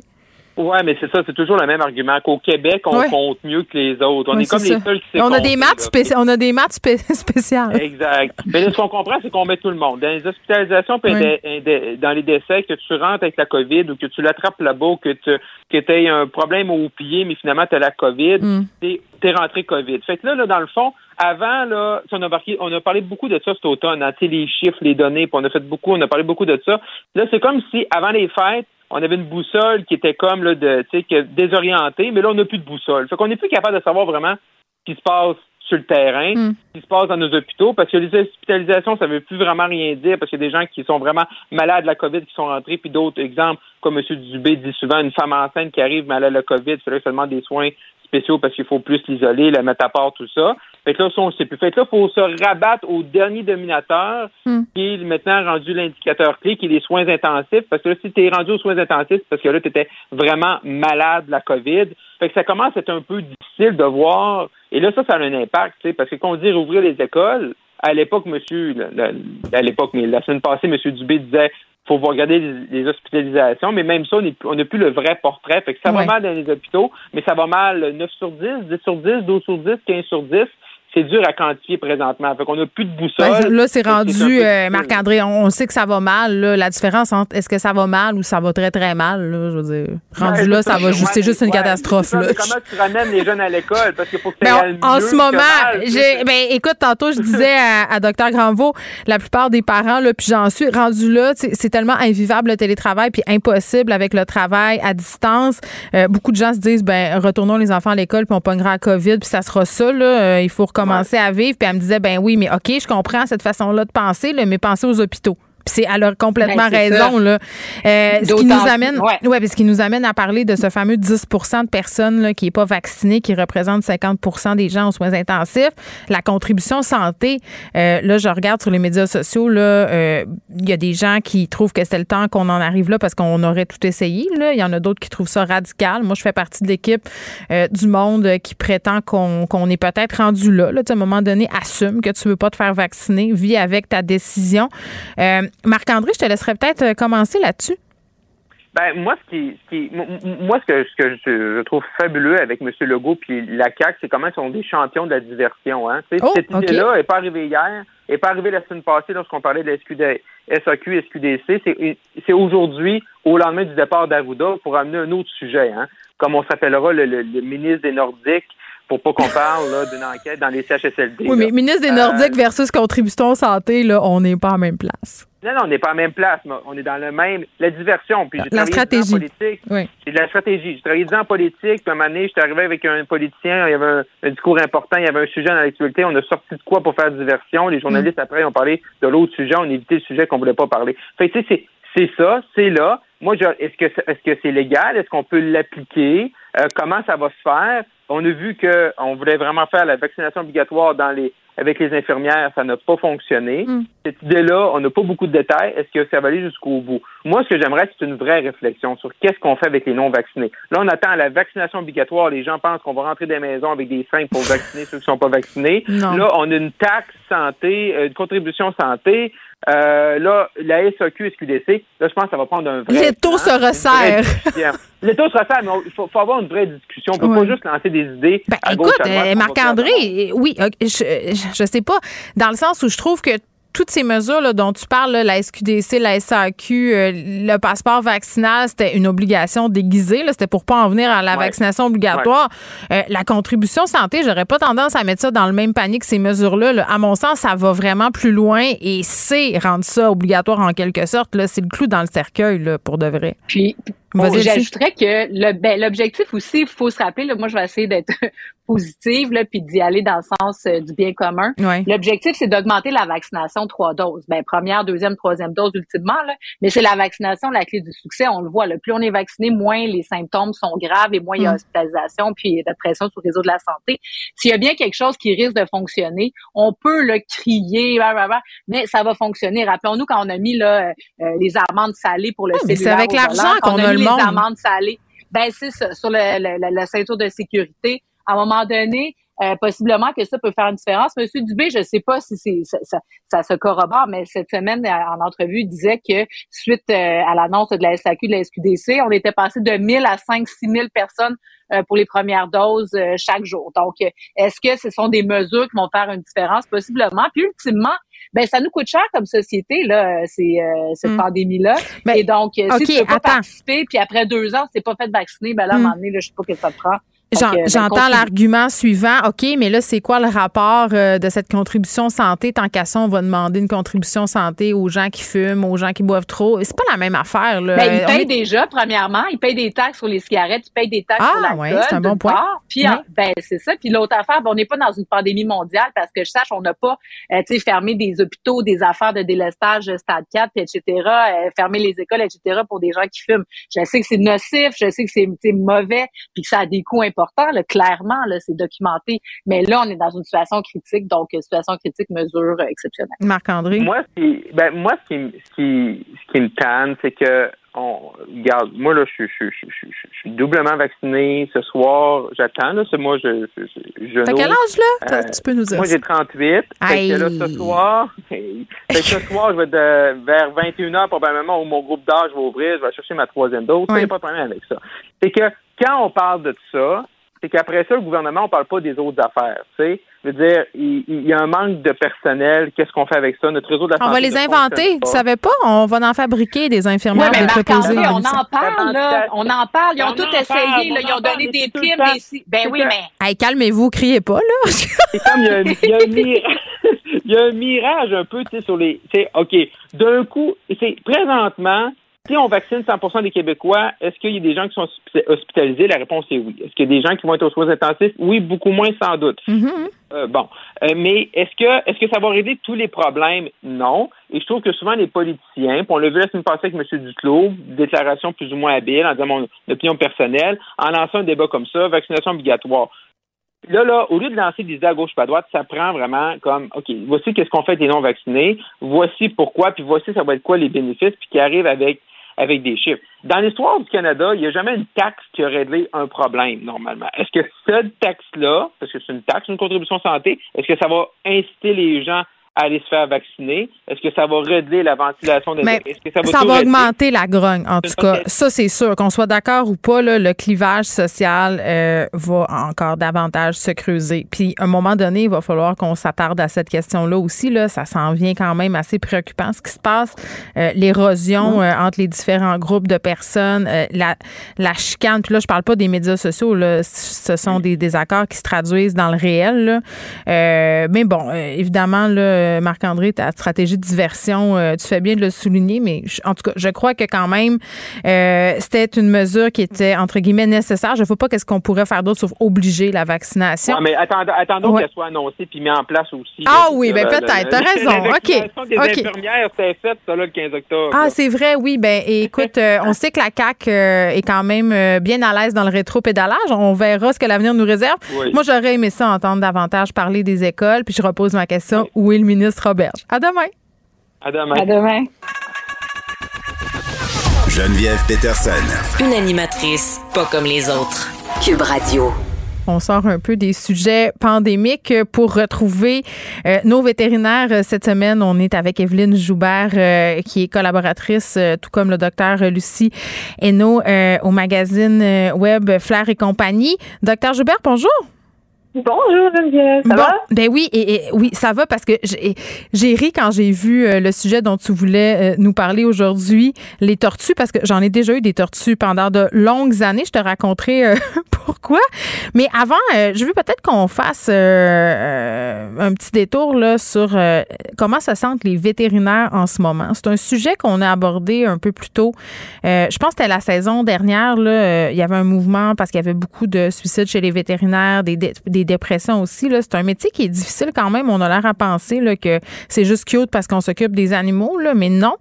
Sortie médiatique de l'Ordre des vétérinaires hier, on demande aux gens de la patience envers les vétérinaires. Oh oui, écoute, euh, je pense que c'est difficile depuis plusieurs années, mais tu sais, la pandémie elle a un peu fait sortir euh, que c'est encore plus difficile. Puis c'est sûr que tu as raison, hein, c'est pas bucolique, on fait pas juste flatter des chatons puis jouer avec des chiens. Il y a quand même, il y en a un petit peu de ça. tu sais. Puis une chance que ça, je pense que ça nous garde quand même heureux dans notre travail. Mais écoute, euh, c'est difficile, euh, ce métier-là. Les attentes de la clientèle sont élevées. Il y a une question de, coût aussi. Ça coûte des sous pour venir chez le vétérinaire. Les gens, des fois, ils sont, ils se trouvent démunis devant une situation médicale pour laquelle ben, ils ne pensaient pas que ça coûtait aussi cher que ça. Puis, écoute, de la patience, de la patience, parce que notre agenda, il est plein. Il y a beaucoup, beaucoup de cliniques qui, qui refusent maintenant les nouveaux clients, qui refusent les nouveaux patients parce qu'ils n'arrivent plus à fonctionner. Il manque de staff, là. On manque de monde, on manque de vétérinaires, on manque de techniciennes. Fait que ça fait que ceux qui sont là, ben, ils se retrouvent avec une plus grande charge de travail. Fait que là, je veux pas, les, les cliniques, ils vont me dire comment je fais pour protéger mon équipe? Ben, je vais prendre, je vais arrêter d'en prendre les clients, je peux pas en prendre plus. Mais là, les autres cliniques ils se ramassent avec le surplus et tout le monde est en surplus. Puis là, tout le monde tombe aussi sous, sous le fléau du COVID. Là, sais, on, aussi, nos équipes sont touchées. Fait que, écoute, ou tu sais, c'est quelqu'un à la maison qui est malade, ton enfant, mais là, tu sais, l'isolation, etc. Fait qu'il y a plein de monde qui, il manque de monde déjà. Mhm. Là, en plus, il y a COVID. Puis là, je veux pas, ça fait une pression énorme. Est-ce qu'on peut se dire aussi qu'être désagréable avec euh, les techniciens, les techniciennes en santé animale, euh, ceux qui nous répondent au téléphone ou le vétérinaire, ça fera pas avancer plus vite votre dossier, là? Hein? Puis ça Ben, donnera pas de meilleurs résultats, au contraire. Le contraire, c'est ça, mais tu sais, les gens, ils s'en rendent peut-être pas compte, mais tu sais, des fois, certains, certains clients vont être un peu désagréables avec la réceptionniste ou la technicienne, puis ils vont être tout miel avec le vétérinaire. Puis d'autres, ben, se permettent d'être désagréables avec tout le monde, là, peu importe, peu importe à qui ils parlent. Puis c'est ça qui est le plus dur, je dirais, tu sais, c'est que, écoute, on a tous grand cœur, on se donne pour notre job, là, ce monde-là, là, c'est des équipes de fous, là, qui, qui comptent pas leurs heures, puis Ouais. Ben, je pense que ce qui fâche les gens, ce qui fâche les gens aussi, c'est de pas avoir accès à des rendez-vous. Là, on a, je pense parfois là, on a l'impression que l'animal peut-être souffre ou a besoin d'être vu rapidement, puis là on nous dit ben c'est juste dans deux semaines la prochaine dispo. Mais il y a des urgences Mhm. vétérinaires qui existent là. Ben oui. Puis tu sais, généralement, l'affaire, c'est que, tu sais, souvent, les cliniques, ils vont se garder euh, quelques trous, tu sais, pour Mhm. les urgences, justement. Mais écoute, 10-15 minutes le matin, tous les trous d'urgence sont déjà pris. Puis on peut même plus, au- autant qu'avant, mettons si on est débordé, là, on disait aux gens, allez au centre d'urgence. Il y a des centres qui sont ouverts 24 heures, là, qui servent entre autres à ça, à voir les patients là, qui souffrent, et aller voir tout de suite. Puis même les centres d'urgence, eux autres aussi, ils croulent sous la pression. Eux autres aussi, ils manquent de staff. Ils retournent le monde à la maison. Fait que là, ça fait que le vétérinaire généraliste, le vétérinaire de famille, lui aussi, il est pogné. On peut pas dire Oh, on est plein, allez au centre d'urgence. On sait que là-bas, ils vont se faire refuser également. là. Fait que même le centre d'urgence est plus capable de suffire à la demande. C'est comme le, c'est comme le dernier tampon, sais, le, le dernier, le dernier euh, dernière étape avant de dire, là, il n'y a plus rien à faire. Mais là, même notre dernière étape, même nos centres d'urgence sont plus capables de, de suffire à la demande. Mais OK, mais est-ce qu'on a une solution? Parce que là, c'est un peu déprimant. Ah, c'est déprimant. Tu te dis, ben, tu sais, le communiqué de l'ordre qui disait, c'est de faire attention, tu sais, de ne pas faire exprès, justement, de faire qu'il arrive des accidents. Tu nous, hier, on a eu un chien qui s'est fait attaquer par un autre chien. Bon, c'est deux chiens qui se connaissaient pas. Ben, est-ce que ça aurait pu être évité? Oui, peut-être que ça aurait pu être évité. Ouais. on essaie de, si au moins on peut faire ce genre de petites choses pour essayer de réduire la pression. Puis ben, ensuite de ça, il va falloir qu'on trouve un moyen, comme, en tant que profession vétérinaire, de, garder notre monde heureux dans cette profession-là. Mais écoute, là, on peut en discuter des solutions. Puis, il y a différentes associations qui, se penchent là-dessus depuis des années. Hein, L'Association des médecins vétérinaires du Québec, c'est la MVQ, euh, l'Association canadienne des médecins vétérinaires, notre ordre professionnel, tout le monde, tout ça fait des années qu'il y a des comités qui essayent de dire qu'est-ce qu'on va faire pour essayer de garder notre monde en emploi, hein, de un, de garder nos vétérinaires qui, continuent de travailler Hmm. en clinique vétérinaire pour soigner les animaux et non pas s'en dans d'autres sphères, garder nos techniciens en santé animale heureuses au travail, puis les garder tout simplement au travail et non pas qu'ils décident de retourner aux études faire autre chose. C'est multifactoriel, c'est assez difficile de. Il n'y a pas une raison, tu sais, il y en a plusieurs. puis- Ouais, je- euh, ben, ben oui, puis il faut, il faut juste prendre euh, tout le monde euh, de grandes respirations. Euh, on surveille là, aux alentours de 14h30 la ville de Montréal qui va faire le point là, sur la situation des personnes en situation d'itinérance. Il y aurait une personne qui serait décédée la nuit dernière, là, un homme de 74 ans, euh, des suites du froid. Mais parlons un peu de tortue. Là, ça se peut que je t'interrompe, Evelyne, pour aller à ce point de presse-là. Moi, j'en ai déjà eu deux des tortues. Je voulais ça comme animal de compagnie, même qu'on en avait trouvé une dans la piscine de la maison que mes parents avaient achetée, qui était à l'abandon. J'imagine là, quelqu'un avait dû s'en débarrasser. Je les ai gardées des années. Hein. Euh, plus compliqué qu'on pense, posséder des tortues. Oui, c'est assez compliqué. En fait, euh, oui, on peut dire, ah, c'est vraiment mignon. Tout le monde a un petit intérêt pour ça. Hein? C'est cute, une tortue. Ça a l'air sympathique. Mais dans les films, c'est toujours fin une tortue, hein? Tu sais, dans les films animés, là. Certainement.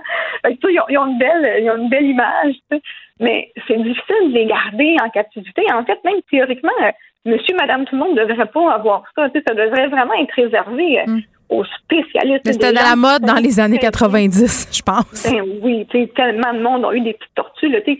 C'est cute. À c'est oreilles rouges, de- Oui, oui, oui, c'est ça. Les tortues à oreilles rouges, gros comme une pièce de 2 dollars environ. Mais les là. miennes étaient rendues grosses comme deux points. Ouais, ben écoute, ça va, ouais, ça peut aller jusqu'à 20-25 cm, des fois même 30 cm la carapace. tu sais. Ouais. Fait que elle, elle, les petites tortues deviendra sais. elles grandissent quand même assez bien. Puis une des trucs, un des trucs qui est difficile, c'est qu'il faut gérer un aquarium quand on a une tortue à oreille rouge, hein, c'est une tortue aquatique. Mais ça pue. Donc, ça- oui. Plus qu'ils deviennent grandes, ils font petit caca, là. Hein, puis, fait que oui, oui, certainement que ça a une certaine odeur. Puis la gestion de l'aquarium, sais, bon, la gestion de l'eau, la température, etc. Puis c'est vraiment, euh, c'est c'est difficile, en fait, de faire On ça. voyait hein, euh, des gens adopter les tortues comme ça alors qu'elles étaient très petites. Tu l'as dit, euh, vivre dans des petits bocaux là, de la grandeur d'une assiette, ça, ça marche pas pantoute. Là. Ben non, ça marche pas parce que les tortues vont grandir, puis comme n'importe quel animal, il faut qu'il y ait quand même de l'espace pour être heureux. Il peut Mm. pas être heureux s'il est confiné dans une petite boîte. Là. Fait qu'il faut laisser de la place. Fait que plus que notre tortue grandit, ben, plus que notre aquarium, lui aussi, doit prendre plus de place. Euh, c'est, c'est- en fait, ce que je vois souvent quand je vois des tortues malades, ben, c'est Oh, est-ce qu'on vient de perdre le docteur Joubert? Ah, ça coupe un petit peu. Evelyne, est-ce que tu es encore là? Oui, oui. OK, je t'entends. OK, parfait. Euh, donc, c'est ça, il faut y penser à deux fois. Mais est-ce que, moi, j'avais même, j'étais sur l'impression que ça se vendait même plus des tortues. J'avais l'impression que c'était une mode. Mais je pense qu'ils s'en vendent moins qu'avant, c'est Ouais. sûr et certain. Mais il y en a encore qui sont vendus. On en voit encore, euh, toutes les années, on en voit là, quelques tortues qui Toi, t'en as à ta clinique? On a des patients tortues, oui, Oh viennent mon nous Dieu. voir. Mais OK, qu'est-ce que tu leur fais à ces patients-là? Je veux dire, une tortue, ça a-tu besoin de vaccin? C'est Quoi? On, on connaît pas ça. non, on fait pas de médecine préventive tellement. chez OK, je comprends. là. OK. On va plus les voir quand ils sont malades. Oh non, ils ont un carapace molle. Ah, ben, entre autres, ça, ça peut arriver.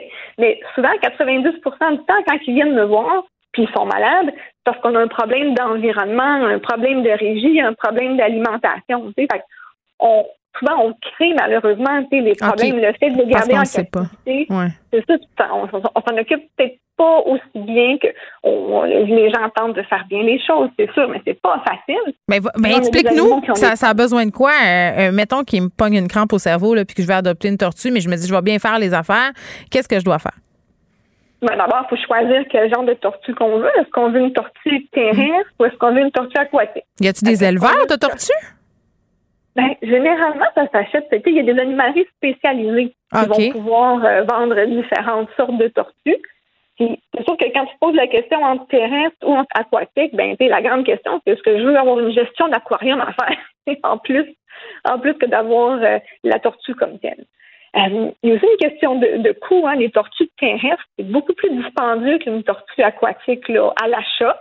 Mais là, évidemment, avec la tortue aquatique vient, encore une fois, la gestion de l'aquarium, le filtreur, la pompe, etc.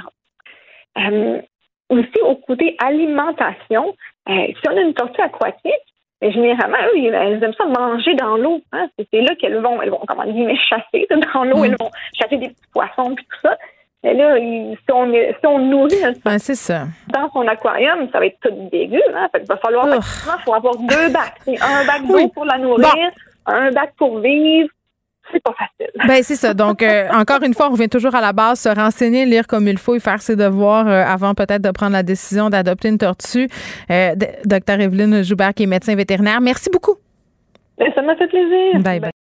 William et Sébastien ont enfin trouvé le condo de leur rêve. Ils l'ont acheté avec l'aide d'une courtière immobilière recommandée par Confia. Parmi les courtiers qui leur ont été proposés, William et Sébastien ont choisi de faire affaire avec Hélène. Elle connaissait bien le quartier et d'emblée, elle a compris leurs besoins. Ça a tout de suite cliqué. Mais quand même pas autant qu'entre William et Sébastien. Confia, on se dédie à l'espace le plus important de votre vie. Confia fait partie d'Espace Proprio, une initiative de Desjardins. Geneviève Peterson. Elle réécrit le scénario de l'actualité tous les jours. Vous écoutez Geneviève Peterson. Cube Radio toujours euh, en attente euh, de ce point de presse. Euh, bon, pour faire le point sur la situation des personnes en situation d'itinérance à Montréal, Valérie Plante qui va s'adresser à la population et sera accompagnée de Josefina Blanco qui est responsable du dossier itinérance. Hier, on était avec All Brewery, un organisme qui vient en aide aux personnes en situation d'itinérance. On sait que l'auberge Madeleine aussi a lancé un cri du cœur pendant le temps des fêtes parce que la situation elle est critique. On le sait là, il fait moins 40. voici c'est commencé, on y va tout de suite pour l'escouade Emery, qui est euh, le SPVM euh, dans une unité spéciale pour travailler avec la population itinérante. Alors, il était connu et on sait également qu'il refusait d'aller vers les ressources existantes. Et puis voilà, cette fois-ci, euh, ça, a frappé et, et, cet homme est décédé. Comme je le disais, c'est une, une, immense tristesse. Il y a personne qui devrait dormir dehors. Personne. Il fait extrêmement froid dehors. C'est l'hiver il faut avoir une place au chaud. Il n'y a pas un abri qui va nous assez nous, réchauffer. Alors, il faut vraiment aller dans les ressources. C'est mon message, mon premier message aujourd'hui. Et avec ce message-là, vient celui pour rassurer tout le monde qu'il y a cette place. Il y a cette place dans les refuges, les haltes chaleur, euh, les, euh, les, euh, les unités de débordement. La Ville de Montréal a décidé, vous le savez, il y a, juste avant Noël, de déclarer l'état d'urgence justement pour être pour, pouvoir être proactif, être agile. Ça nous a permis, bien sûr, d'aller euh, réquisitionner certains hôtels. Il y a aussi tout le travail qui est fait par les organismes communautaires je tiens vraiment à saluer. Ils font un travail absolument remarquable. Alors, pour l'instant, il y a plus de 1500 places qui sont disponibles. Et parce qu'on sait que la COVID, elle est extrêmement contagieuse hein, avec le variant Omicron. Il y a un centre, il y a 300 places supplémentaires qui vont ouvrir au centre de soccer euh, sur Papineau dans l'arrondissement d'Annecy-Cartierville. On avait déjà utilisé le centre de soccer l'année dernière et parce que l'expérience a été euh, bénéfique, c'était c'était parfait pour les besoins. Alors on reprend, on refait l'exercice. Alors, ça veut dire qu'il va y avoir plus, il va y avoir plus de 1800 places euh, et qu'on va pouvoir répondre à différents besoins comme on le fait depuis le début, je dirais, de la crise de l'Omicron, c'est-à-dire euh, des, des, euh, des, endroits pour des ondes chaudes hein, ou rouges pour les personnes en situation d'itinérance qui ont, qui sont atteintes, qui ont attrapé Omicron, mais également des refuges, des haltes chaleur pour pouvoir euh, se protéger du froid et être, être en sécurité. Alors, J'aimerais, euh, en terminant, dire que la Ville de Montréal, comme je disais, on, est toujours là pour trouver des solutions, euh, pour soutenir le réseau de la santé, dont c'est la responsabilité, évidemment. Mais nous, on a la capacité de déployer des lieux. Et si j'avais, et si je devais dire quel est le grand défi actuellement, croyez-moi, c'est pas de trouver des lieux, parce qu'on a une expérience on a une capacité d'action à la Ville de Montréal qui est remarquable. Hier, on a ouvert sur le plateau Mont-Royal justement un, refuge d'urgence qui a pu accueillir, peut accueillir une centaine de personnes. Finalement, c'est 45 personnes qui, qui y sont allées. Et ça, c'est parfait. Même chose pour les navettes. Je veux que la population sache qu'il y a des, des, navettes qui circulent, des policiers qui parlent aux, personnes en situation d'itinérance pour les accompagner vers des endroits au chaud. Alors, le défi aujourd'hui n'est pas de trouver des lieux. Le véritable défi, c'est de trouver du, personnel qualifié. Et ça, c'est pas simple. Et j'ai, bien sûr, le réseau de la santé travaille d'arrache-pied pour trouver ces personnes. Même chose pour les, refuges. Mais j'invite, bien sûr, la population qui le peut, qui a des, qui a des connaissances, justement, qui est qualifiée, qui peut donner un coup de main à aller sur le site Internet Je contribue, ce qui va venir grandement contribuer à baisser la pression euh, dans les différentes ressources existantes en matière euh, euh d'itinérance, justement avec ce, variant Omicron qui fait vraiment qui vient bousculer la donne et à laquelle ben, tout le monde, tous les partenaires ensemble, on travaille très fort pour trouver euh, des solutions. Merci. Bon, la mairesse Plante qui se dit bouleversée par la situation des personnes en situation d'itinérance. Là, on se rappelle qu'il y aurait eu un décès lié au froid hier, euh, un sans-abri bien connu des différents organismes qui leur viennent en aide, un homme de 74 ans, si je ne m'abuse. Euh, je, sais pas trop c'est quoi, puis je comprends que c'est un problème complexe, la situation de l'itinérance à Montréal. Euh, la mairesse Plante qui nous parle des places qui sont disponibles, qui salue les organismes. Tu sais, je c'est beau saluer les organismes, mais c'est quoi les solutions? Euh, moi, c'est ça que j'aurais aimé entendre comme citoyenne de la Ville de Montréal. On est avec Michel Monette, qui est directeur et fondateur de l'organisme CARE Montréal. Monsieur Monette, bonjour. Bonjour. Bon, euh, évidemment, euh, puis j'avais hier euh, une personne de chez Old Brewery, là, la mairesse y a fait allusion là, au problème en ce qui concerne le personnel qualifié, là, trouver des gens, la mission qui cherche du monde. puis c'est pas seulement cet organisme-là qui manque de personnes là, qualifiées pour s'occuper des personnes en situation d'itinérance. parlons tout d'abord de ce qui s'est passé. Là, cet homme qui serait décédé à cause du froid la nuit dernière. On a connu une situation semblable l'an dernier avec un une personne d'origine Inou. Euh, la mairesse Plante qui dit personne devrait dormir dehors. Il faut aller dans les ressources. C'est plus compliqué que ça. Là. Et je veux dire, c'est bien beau de dire aux gens allez-y, mais il y a bien des personnes sans abri qui ne veulent pas y aller dans les ressources. Oui, bien, premièrement, euh, il faut aller dans les Il y a beaucoup d'affaires. Hein? Alors, on commence par le début. Disons que euh, je pense pas qu'il y ait une personne en situation d'itinérance qui a entendu ce que la mairesse vient de dire. non, ils sont pas euh, devant le CN, vous pensez? OK, OK. ils sont pas là. OK. euh, mais bon. Mais peut-être qu'ils écoutent Cube, on ne sait pas, dans leurs écouteurs. On va leur rappeler, peut-être. Oui, OK. Donc, euh, on va leur rappeler qu'il faut qu'ils écoutent la radio. Euh, mais bon, face à part, c'est une catastrophe ben oui. à chaque fois que quelqu'un décède dehors les grands refuges, euh, tous les grands refuges cet été au mois de juin, on a remis un plan euh, à la ville, euh, au ministre du Québec et fédéral, à tous les paliers de gouvernement, hmm. en leur disant qu'on avait beaucoup de craintes pour la pour l'année qui s'en venait, qu'on était pour manquer de place, qu'il était pour arriver encore des décès. On a réitéré, on a renvoyé des communiqués, des communiqués pour dire faut qu'on arrête de gérer l'urgence, qu'on arrête de répondre à chaque fois qu'il y en a un, faut qu'on prévoit et tout ça. Puis là, ben, on se retrouve encore une fois. La première vague de fois, c'est la première cette année et on a un décès déjà. Parce que Donc, tout est euh, fermé, hein, les ça. endroits utilisés peut-être euh, habituellement, euh, ben, les restaurants et tout ça, parce qu'on avait, je disais tantôt que l'Auberge Madeleine avait lancé euh, un cri du cœur pendant le temps des fêtes pour parler des femmes en situation d'itinérance, là, qui peuvent pas aller se réfugier nulle part. Euh, c'est comme si c'était une marmite au désastre. Là. On a déjà une situation difficile, là, avec le froid, la pandémie.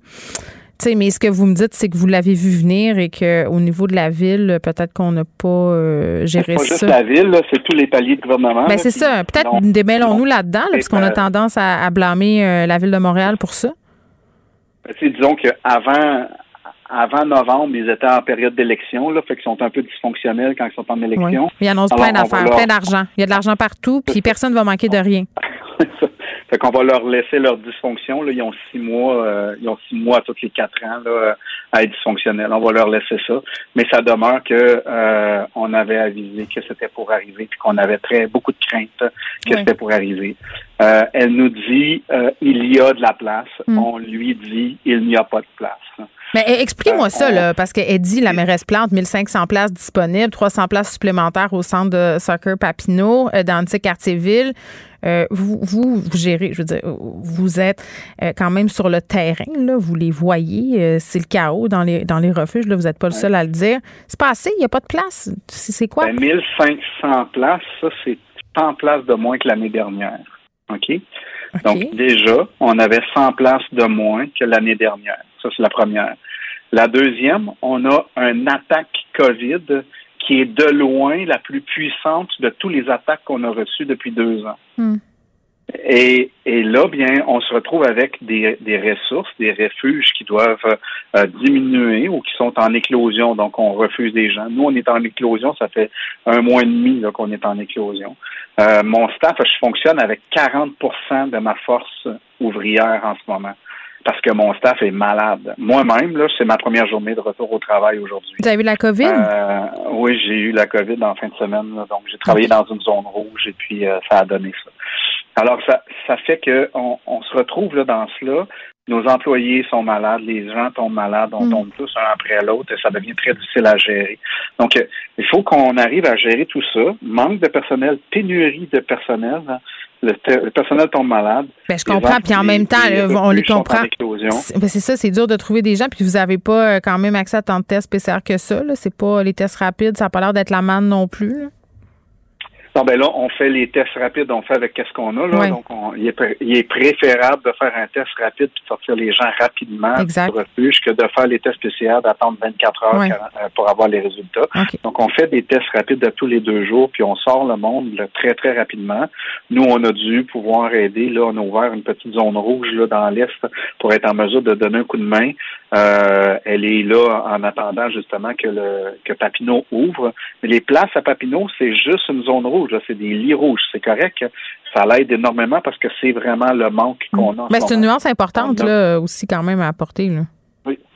Oui, oui, c'est important, mais c'est pas 300 lits supplémentaires Pour verts qu'on va pouvoir utiliser pour tout le monde. C'est ça. Donc, euh, et, et c'est ça. Donc, Mais M. Monette, dites-moi là, euh, par rapport à ce qu'elle a dit, euh, la mairesse Plante, parce que moi, ça m'a accroché euh, quand elle a dit euh, il faut il faut motiver les gens à aller dans les ressources. euh, euh, les ressources sont là. Euh, je veux revenir au fait qu'il y a des itinérants qui ne veulent pas y aller dans les ressources et ça semble être le, le- ça semble être le cas pardon de l'homme qui serait décédé euh, des suites Mhm. Du froid cette nuit là. Euh, Pouvez-vous élaborer là-dessus? Là? Parce que c'est dur à comprendre pour le monde euh, quand on leur dit, ben il fait moins 40, puis il y a des gens qui décident, entre guillemets, quand même de dormir dans la rue. Juste peut-être un peu euh, nous expliquer la réalité derrière ça. Vous savez, ce- cet homme-là, il a résisté à plusieurs hivers, hein, puis c'était Ouais. pas sa première hiver, mais là, ça a été sa dernière. Donc, euh, euh, lui, il avait l'habitude de, de dormir dehors, puis il a passé, et ça fait partie de les gens, les refuges. Moi, je gère un, trois sites de refuges. J'ai des euh, des gens qui veulent pas, ils viennent parce qu'il y en a qui ne veulent pas parce qu'ils se sont fait voler, puis ils veulent pas se faire voler. Il y en a des problèmes forcément là, de, euh, de de punaises ou de, de, de parasites et ainsi de suite. Donc ils veulent pas ça. Ça fait partie de la vie, ça. On fait du contrôle parasitaire, mais on peut pas toutes les éliminer au complet. Ouais. Donc ça fait partie de ça. Il y a il y a l'agressivité, il y a les traumatismes aussi. Si tu étais euh, si tu as vécu un traumatisme dans un refuge, comment est-ce que tu fais pour t'en sortir si t'as pas l'aide, t'as pas l'accompagnement? Si tu n'as pas tout ça. Euh, il y a la maladie mentale, il y a toutes sortes de raisons qui fait que le refuge, ça répond à 80, 90, 95% des besoins. Mais l'autre 5% comment est-ce qu'on fait pour y répondre? L'autre 5 comment est-ce qu'on va les chercher, ces gens-là? Comment est-ce qu'on les aide à s'affilier? Donc, on a développé euh, les igloos l'année dernière. On a distribué les igloos. On en a 20 sur le territoire en ce moment. Mais on n'a pas de, budget pour en acheter supplément. On en a qui dorment, mais on n'a pas l'argent pour les distribuer. Ça coûte cher. Et donc, euh, ça, ça, fait partie des, différentes possibilités, programmes qui peuvent aider. Mais euh, en gros, la solution, c'est le logement. C'est pas les refuges d'urgence. Nous, ce qu'on veut, c'est fermer Care Montréal. On veut pas le faire grossir. On veut fermer Care Montréal. On veut prendre les gens qui sont dans nos refuges et les amener en logement et les accompagner. Qui fait que lorsque les gens vont avoir des réels besoins, lorsqu'il va faire froid comme aujourd'hui, on va avoir de la place pour eux parce que notre refuge sera pas congestionné de gens qui sont là alors qu'ils devraient être en logement. Et c'est ça le problème, c'est qu'on nous manque de logement, de, de, de, de possibilités hmm. d'accompagner les gens en logement de toutes sortes, hein, parce que le problème, c'est qu'on fonctionne énormément en mode binaire. Hein. Tu as un logement, puis là, ben, c'est un chèque d'aide sociale, tu as fait tes impôts, tu as, as, réussi, là, là, puis là, là tu sais, tout OK, là, tu peux avoir un logement mais euh, peut-être que tu sais pas comment gérer un budget, puis tu ne payeras jamais ton loyer. Comment tu vas faire pour réussir à rester en logement? Ben, peut-être que tu n'es pas capable de rester tout seul en logement aussi. Donc, on a besoin de mettre quelqu'un avec toi. On peut peut-être t'accompagner. Est-ce que tu voudrais être en colocation? Les, Donc, il y en a des solutions. Pour pourquoi j'ai l'impression qu'on est toujours dans les demi-mesures, dans ce qui est annoncé là, au niveau du municipal, du provincial par rapport à l'itinérance, la question de l'itinérance, parce que c'est pas juste à Montréal qu'il y en a. Là, on parle du problème montréalais. Ben, parce qu'on gère de l'urgence tout le temps. On est toujours dans l'urgence. On fait juste ça. Claire Montréal a explosé en urgence. On est parti de 30 bénévoles à 70 employés en deux mois euh, au début de la pandémie. Pourquoi? Parce qu'on était dans l'urgence, on a géré l'urgence, on fait juste de l'urgence. Et, c'est comme ça qu'on voit tout le temps, tout le temps. Ça fait depuis 2016 là, que je fais ça. Hmm. Et puis, euh, on a toujours été dans l'urgence faut arrêter l'urgence, faut qu'on mette des plans en place. On a déposé avec les grands refuges un plan, un pas de plus. Ça dit qu'il faut qu'on arrête de mettre de l'urgence, de faire de l'urgence, puis qu'on puisse mettre en place. L'urgence, c'est nécessaire. On va pas, euh, c'est pas parce qu'on a des lits disponibles à l'hôpital qu'on va fermer l'urgence. On a toujours besoin de l'urgence. Hmm. Mais si l'urgence est pleine, euh, c'est peut-être parce qu'il y a quelque chose qui est congestionné quelque part. Puis là, ben, nous, nos urgences, tous nos refuges d'urgence sont pleins. Et ça, c'est parce qu'il y a une congestion quelque part. Il faut que cette congestion-là s'arrête et la manière de l'arrêter, c'est en nous donnant la possibilité d'aider ces gens-là à les mettre en logement, les accompagner avec des programmes d'aide, d'accompagnement annuel, biannuel, triannuel. Mais ça prend une volonté euh, politique euh, qui perdure dans le temps, qui n'est pas juste euh, euh, attribuable à l'électoralisme. Disons ça comme ça. Euh, Michel... On est d'accord. Michel Monette, merci beaucoup. On revenait un peu sur ce qui a été dit dans ce point de presse, là, la mairesse Valérie Plante qui faisait le point sur la situation des personnes en situation d'itinérance était accompagnée de Joséphina Blanco, responsable au comité exécutif du dossier sur l'itinérance, euh, M. Monette, qui est directeur et fondateur de l'organisme Care Montréal. La chambre de Léo a été rénovée par un entrepreneur recommandé par Renault Assistance. Il a tout pris en main pour laisser les parents s'extasier devant leur petit Léo. Renault Assistance, on se dédie à l'espace le plus important de votre vie. Un message d'Espace pour Brio, une initiative de Desjardins. Geneviève Peterson. Brillante et éloquente, elle expose toutes les facettes de l'actualité. On est avec Gabrielle Caron. Salut Gab. Salut. Bon, je dis toujours à la blague que si j'avais vécu au Moyen Âge, euh, on m'aurait brûlé comme la sorcière euh, que j'aurais sans doute été. euh, 3000 sorcières finalement qui seront graciées en Écosse. Ben oui, en fait, euh, le Parlement écossais pourrait gracier cet été environ là, 2600 personnes, évidemment sans grande surprise, en grande majorité des femmes, qui ont été condamnées à la peine capitale pour sorcellerie entre le 16e et le 18e siècle. Ben, ça prenait pas euh, grand-chose hein, pour se faire accuser de sorcellerie. Là. Tu regardais un peu trop le pasteur ou euh, hein, tu étais pas assez une bonne épouse. C'est ça, là, c'était pas euh, ça prenait pas grand-chose. Non, non, exactement. Là, c'était assez, euh, assez lousse, je te dirais. Et euh, le projet de loi, en fait, viendrait reconnaître de manière officielle le rôle des autorités publiques dans la répression des forces Mm. supposément occultes. Parce que euh, quand ils brûlaient du monde, là, tout était légal. Tu sais, Euh, il était, euh, il y avait un procès. Bon, évidemment, avec très peu de chances de s'en sortir. Là, mais il y a une loi écossaise anti-sorcellerie qui a été en vigueur pendant des centaines d'années qui s'appelait le Scott Scotland's Witchcraft Act. Donc, avec tout ça, ils pouvaient légalement chasser, brûler, torturer euh, des femmes euh, aussi connues sous le nom de sorcières. Bon, ben écoute, je sais pas qu'est-ce que rétrospectivement ça va donner là de faire ça euh, euh, des centaines d'années plus tard. Euh, bon, en même temps, euh, ce sont comme des excuses, disons ça comme ça. Je sais pas si toi t'es ah non t'es pas trop jeune. Je pense euh, à un moment donné euh, il y avait euh, des blogueuses qui s'appelaient les imparfaites et qui sortaient à chaque année une espèce de palmarès des noms d'enfants les plus bizarres. Il y avait toutes sortes d'affaires là-dedans. Euh, tu veux me parler du calvaire d'un homme qui s'appelle Covid? Pauvre petit, t'es épouvantable. Ben, COVID avec un K quand même, Ouais. c'est la petite différence. C'est à préciser aussi qu'il y a 31 ans. Donc, il a été nommé avant le Oui. virus et Oui, non pas en l'honneur. Euh, du virus. Et euh, COVID, en fait, ben, ce monsieur-là, c'est un Indien qui est patron euh, d'une start-up de voyage. Tu sais, on, ça s'invente pas, un monsieur COVID qui a une start-up de voyage, on dirait que ça va pas. On dirait la prémisse d'un mauvais film. une comédie qui va sortir dans 10 ans. Mais en fait, COVID, ce que ça veut dire en hindi et en sanskrit, ça veut dire un lettré ou un individu éduqué. Un intellectuel. après- oui, exact. Et c'est c'est pas un prénom répandu en Inde, mais semblerait que sa mère avait choisi euh, son prénom longtemps avant sa naissance. Et cette semaine, COVID a expliqué que euh, c'est la première fois qu'il voyageait à l'étranger depuis le début de la pandémie et que son prénom, évidemment, a fait rire beaucoup de monde, dont les douaniers qui ont dû euh, regarder son passeport. Mais en tout cas, on peut se dire quand même que c'était il y a 31 ans, donc ses parents n'étaient pas euh, pleins de mauvaises intentions, mais euh, tout est possible. Moi, j'ai vu le cas d'un Indien qui a poursuivi ses parents pour l'avoir mise en vie sans consentement. C'est une vraie affaire, donc. je te jure. Donc, tout est possible. tout est possible. Moi, il n'y a plus rien qui me surprend. Merci, Gab. Salut. Geneviève Peterson.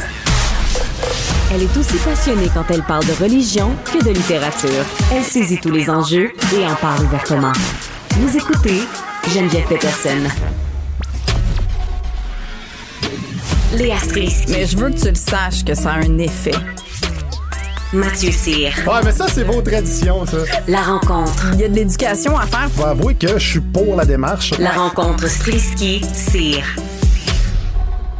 Salut Mathieu, salut Léa. Salut. Bon, prenez euh, vos crayons, euh, vos téléphones, euh, peu importe ce que vous avez pour prendre des notes. Mathieu a fait son devoir. On parle bien entendu d'école à distance. Tantôt, on a eu droit à un point de presse. François Legault, je le répète, a dit qu'il souhaite maintenir la date du 17 janvier pour un retour en classe en présentiel. S'en est remis par contre à son nouveau directeur de la santé publique, Luc Boileau. J'ai pas l'impression que ça sera le cas, qu'on va retourner en présentiel le 17 janvier. Donc, l'école à la maison, ça se peut que ça se poursuive. C'est très, très possible même. Et Mathieu, je te donnais un défi hier parce que tu as euh, scolarisé tes enfants à la maison. Euh, je te donnais le défi de nous donner des trucs parce qu'il y a bien des parents qui s'arrachent les cheveux de sa tête en ce moment. Donc, vas-y, euh, tout, le, tout le spot est sur toi. Bon, ben merci. Euh, ben premièrement, il y, a, il y a un défaut avec notre système d'éducation par rapport à la longueur des cours. Ouais. Et c'est ça qui est, c'est dur à appliquer à la maison parce que même pour un adulte, notre capacité de concentration, c'est 90 minutes. Au-delà de ça, le cerveau se fatigue puis se disperse, puis là, on est tous des TDAH. Même avant ça, 80 pour bien du monde. Ben, même avant ça, pour bien des gens. Ben, tout à fait, parce que notre attention est à son maximum après 25 minutes d'une même activité. Puis à partir de 25 minutes, elle commence à baisser. Tu as juste à penser à quand tu vas au gym, mettons, puis que tu es primé à fond. Ouais. Après 25 minutes, tu commences à baisser un peu. Puis à- au bout de 75 minutes, tu es complètement off. Et souvent, c'est ça qui arrive. Avec, ça, c'est chez les adultes. Fait qu'imagine chez les enfants, le best, ce serait de faire des cours de maximum 30 minutes, 30-35 minutes. Hmm. Là, présentement, c'est pas le cas. Euh, surtout sur Zoom. Fait que c'est sûr, moi, je regardais ma fille tantôt, écoute, elle faisait le twister sur sa chaise puis tout, mais Hmm. Euh, c'est rien par rapport à mon gars. Fait que j'essaie d'entrecouper ça d'activités que l'enfant aime faire. Dès que le cours finit, peu importe qu'il y ait des devoirs ou quelque chose, tout de suite, tu fermes l'ordi, tu te dis, viens on s'en va dehors, on prend une petite marche de 5 Change minutes. le mal de place. Oui, tout comme un adulte, ça prend une tasse de café, tu vas boire de l'eau. faut que tu changes euh, le mal de place exactement. Et euh, le soir, euh, en fait, en fait, je vais continuer avec l'école. ok? Après ça, je vais parler le soir. Quand tu donnes des, quand tu fais les devoirs avec ton enfant, c'est important de commencer les devoirs avec lui. De pas lui dire comme, hey, fais tes devoirs, puis on se revoit tantôt. Parce que des fois, il Pourquoi? ne c'est important? Pardon? Pourquoi c'est important? Parce que, tu sais, je je comprends peut-être c'est pour la motivation puis pour ordonner, là, mais moi, la plupart des profs disaient tout le temps, euh, tu sais, commencez pas à expliquer des affaires à vos enfants, vous allez plus les mêler qu'autre chose. Ça, c'est. Moi, j'ai essayé ça me faire dire ça, là, personnellement. Toi, Léa, tu ris? Ah!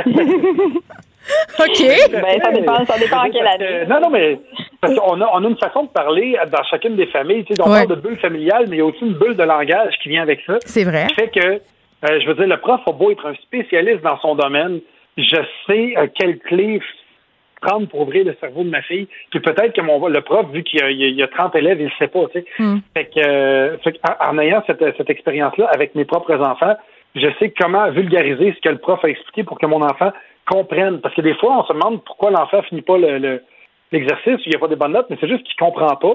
Et l'autre chose, c'est quand on lui donne des tâches, souvent on donne plusieurs consignes en même temps. Ouais. Donne-en une à la fois. Si tu travailles les pluriels, mélange pas ça avec le participe passé ou euh, le futur. ou Non, le puis des concepts qu'ils n'ont pas encore vus en, en maths. Mais c'est quoi? J'ai- euh, rétro-pédalons un peu sur ce que tu as dit tantôt, euh, Mathieu, Oui. sur la longueur. Ça ça m'a fait allumer sur quelque chose. Puis là, oh, Colin, je vais mettre huit paires de gants, puis je vais marcher sur la douzaine d'eux, OK? Euh, Moi, il y a une affaire que j'ai réalisée en, en école à distance, là, puis je ne l'ai pas réalisée cette année, je l'ai réalisée l'an passé. Euh, Puis c'est super délicat de dire ça, là, mais j'ai l'impression qu'à l'école, il y a beaucoup de remplissage.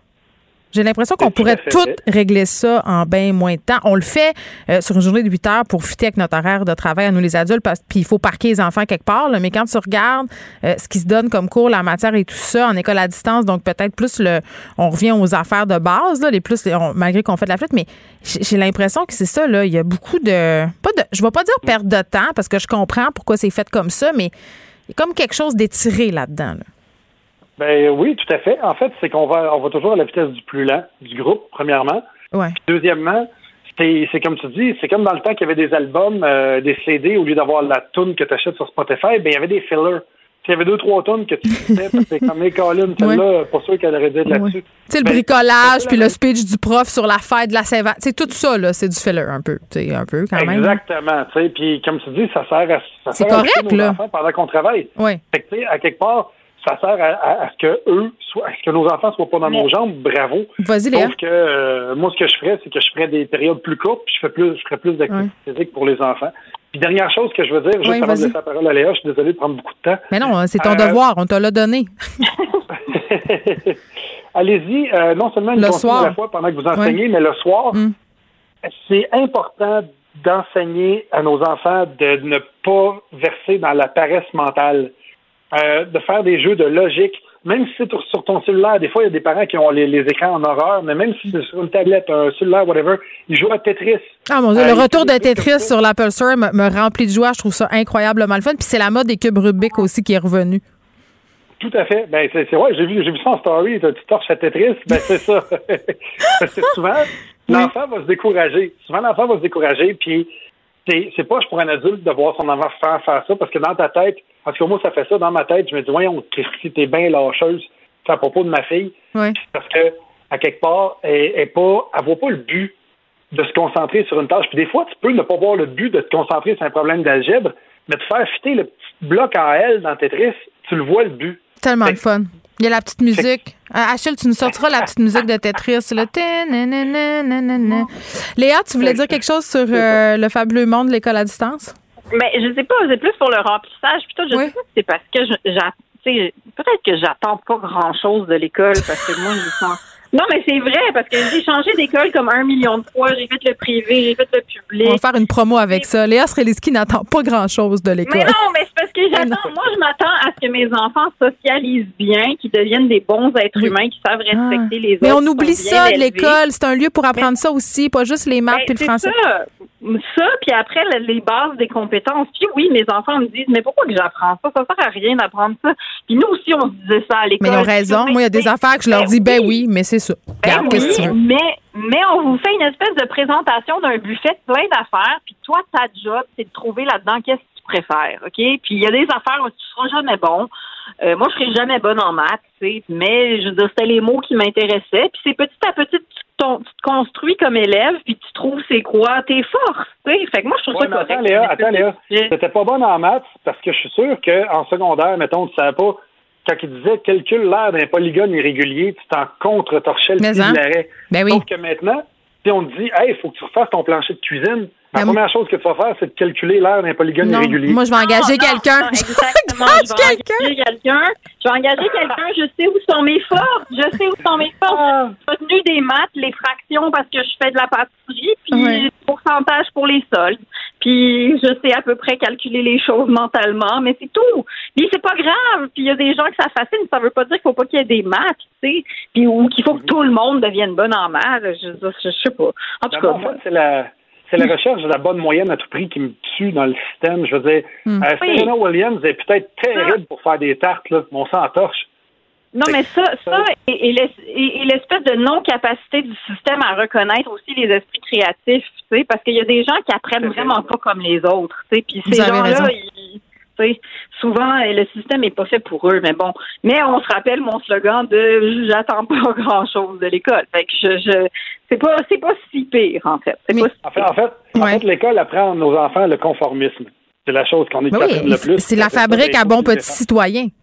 Je veux dire, écoute, j'ai tellement été en punition, la gang, là. Je veux dire, j'étais tout le temps rendue chez le directeur. euh, et, et- au primaire, il y avait un passeport de discipline. Tu avais un petit maudit bonhomme en fin de la semaine, là, un vert si tu avais été un bon petit citoyen, justement. Un jaune si tu étais semi, puis un rouge euh, si tu avais commis l'irréparable, c'est-à-dire babiller d'un corridor. Là. Tu sais, J'allais aux Antoniennes de Marie. Euh, je vous laisse deviner que j'avais beaucoup euh, de, de jaune et de rouge. Puis l'une des affaires qu'on me reprochait le plus à l'école, c'était de parler quand c'était pas le temps et d'être contestataire.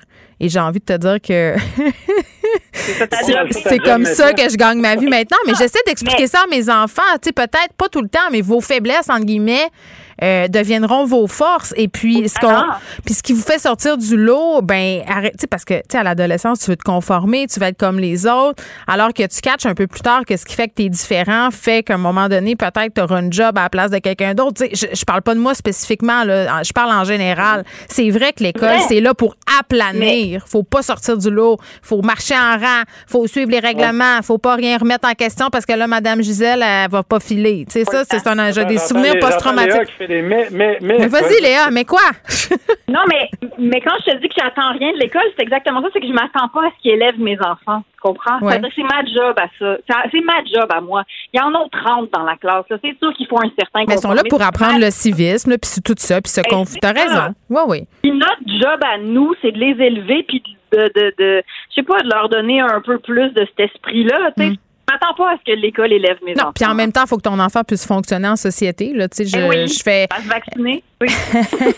Bon, en manque pas une.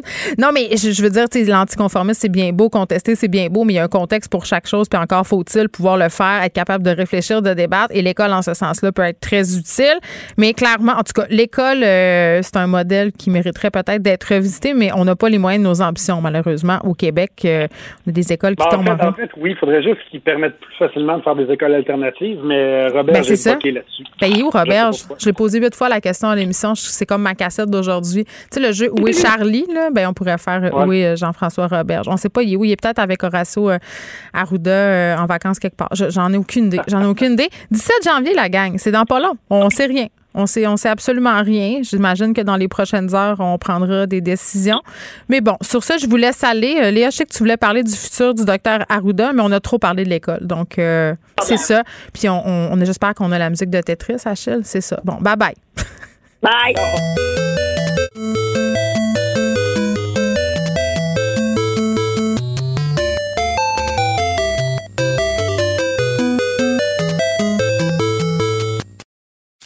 Ne vous laissez pas berner par ces prises de position saisissantes.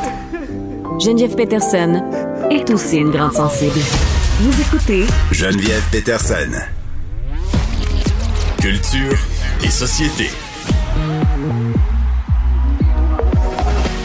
Bonjour à vous tous et à vous toutes. Fabienne, Michel et moi avons, dans les dernières minutes, réuni l'équipe du District 31 pour leur annoncer que les prochains épisodes qui seront tournés ce printemps seront les derniers épisodes de la série qui s'arrêtera officiellement au mois d'avril prochain.